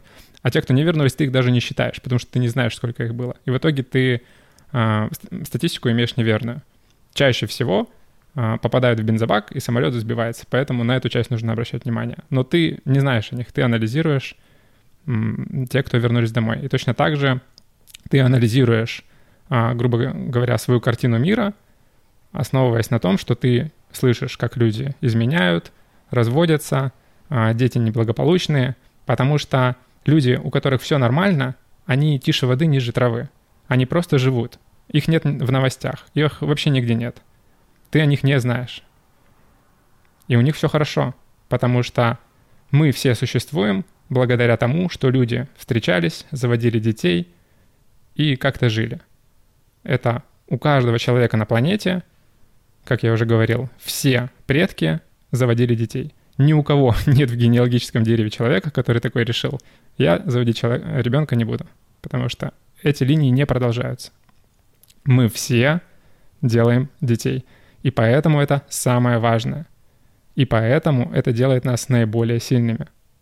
И поэтому это максимальная ответственность, которая заставляет нас делать не, нереальные вещи, когда нам даже супер тяжело. Вот и все. И сложности, которые, а, с которыми мы сталкиваемся, заводя детей, это то, чем мы платим за то, чтобы потом, когда э, нам много лет, и мы такие подумали, ага, нужно заводить детей, все, уже нет тех возможностей, которые у тебя были. И тем самым ты платишь за то, что ты побоялся взять тот риск, ту ответственность, которая была раньше. Угу. А как же те люди, которые не справляются с э, трудностями? Какие, которые завели семью? Ну да, которые заводят семью, рожают детей, и вот и они не справляются с этими трудностями. Ну, у трудностей есть разные причины. Никто тебе не говорит, что если ты заведешь детей, то все, можешь ни о чем не париться, потому что есть другие важные сферы в жизни. И, опять же, в жизни нет легкого пути, и никто ни от чего не застрахован. И может произойти все что угодно. И дети могут умереть, и мужа или жену могут убить и так далее. Но фишка в том, что есть более рискованные пути и менее рискованные пути. И менее рискованный путь — это завести семью. Если ты будешь основывать э, свой выбор на исключениях, исключение — это то, что менее вероятно, то ты с большей вероятностью потерпишь неуспех.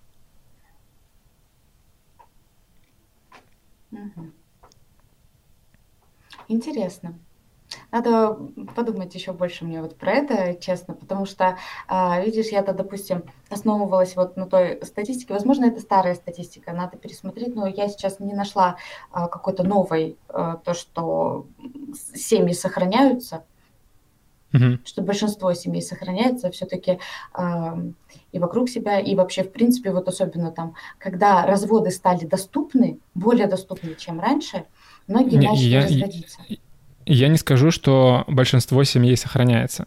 Я скажу, что люди, которые заводят семью, а, у них больше...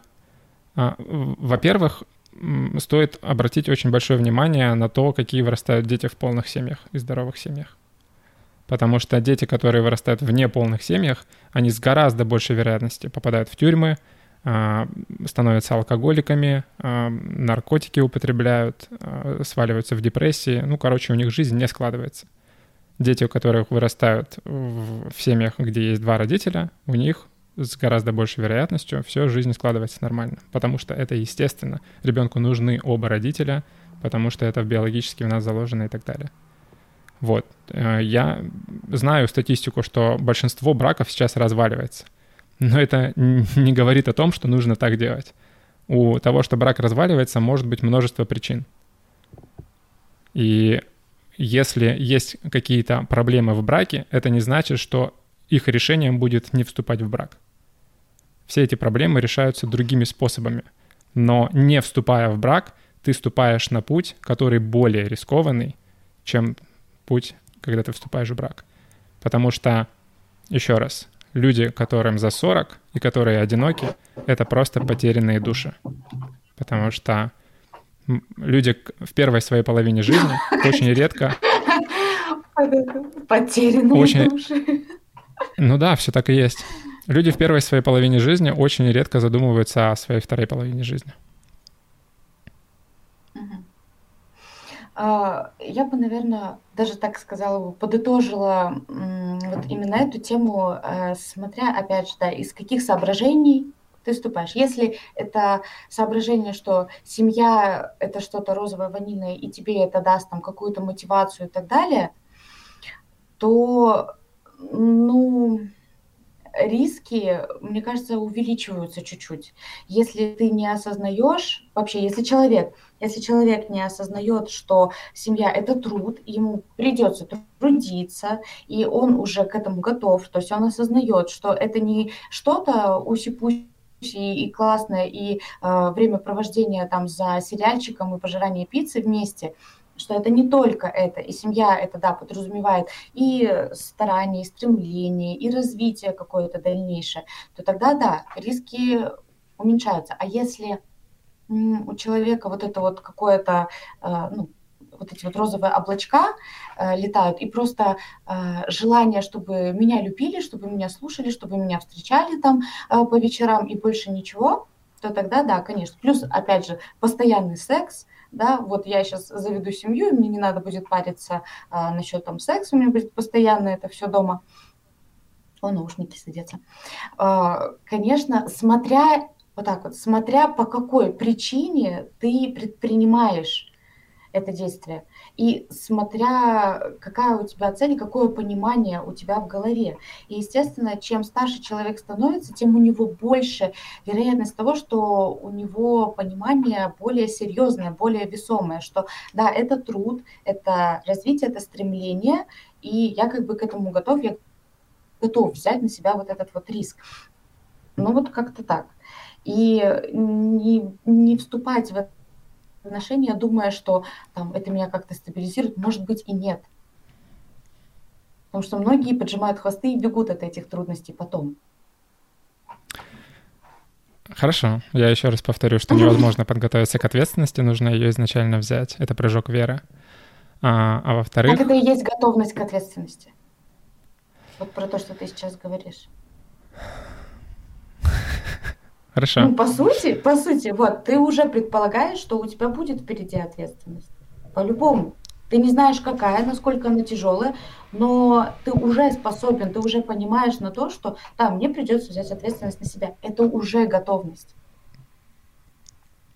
Окей. Um,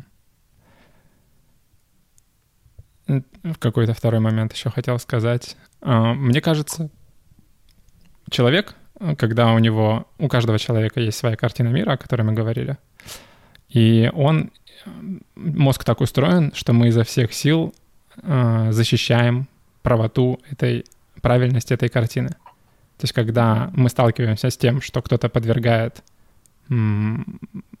сомнению тому, как устроен наш мир, мы делаем все для того, чтобы доказать, а, что мы правы. Даже если а, нам просто покажут, типа, факт, вот, все вот так вот, мы все равно будем думать нет, потому что так устроен наш мозг.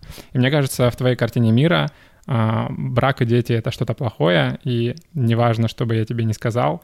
Вот я, например, говорю, что менее рискованный путь, а ты сразу употребляешь такую фразу, как розовые облачка или еще что-то. Ну, то есть у тебя очень чувствуется негативный настрой. Ну, то есть ты всеми способами mm-hmm. пытаешься э, показать, что лучше не стоит. Э, важно там подготовиться и так далее. Но, опять же, есть много критериев, которые влияют на то, а, какое, какие у людей будут отношения, что у них будет, будет с детьми и так далее. Но еще раз, если вы будете готовиться к тому, чтобы завести детей, например, вы будете готовиться всю жизнь, потому что к этому подготовиться невозможно. А, важно быть осознанным, важно понимать, для чего тебе это, важно понимать, что у партнера должны быть такие же цели, такие же ценности, и вперед. То есть сначала принимаете ответственность, а потом по ней живете, не наоборот. Ну, здесь я с тобой согласна. Вот в плане э, того, что понятие у меня более негативное, возможно, возможно, но я бы сказала, эм, это, это труднее, чем жить одному. Вот это просто становится немножечко тяжелее, немножечко разнообразнее, разнообразнее, чем, да, жить, когда ты живешь один, решаешь свои сам, сам по себе проблемы и так далее. И важно просто подходить к этому не то, чтобы там обдуманно, быть готовым и так далее. Каждый выбирает свой путь. Я бы не форсировала такими понятиями, что возможно или невозможно. Каждый выбирает по-своему. У меня есть примеры, когда люди готовились, прям я сама желанный ребенок, меня прям целый год э, пытались завести, то есть подошли к этому реально осознанно, обдуманно, обговорено, а, ну и, в принципе, семья у меня полноценная. То есть э, люди могли договариваться вместе и решали, какие шаги будут предприниматься дальше. Я просто за то, чтобы человек подходил к этому более рационально. И вот как раз-таки понимал не, что да, не просто там что-то такое, типа, несерьезное, а как раз-таки э, серьезно уже э, осознанно предполагал, что да, будут трудности, но мы их решим.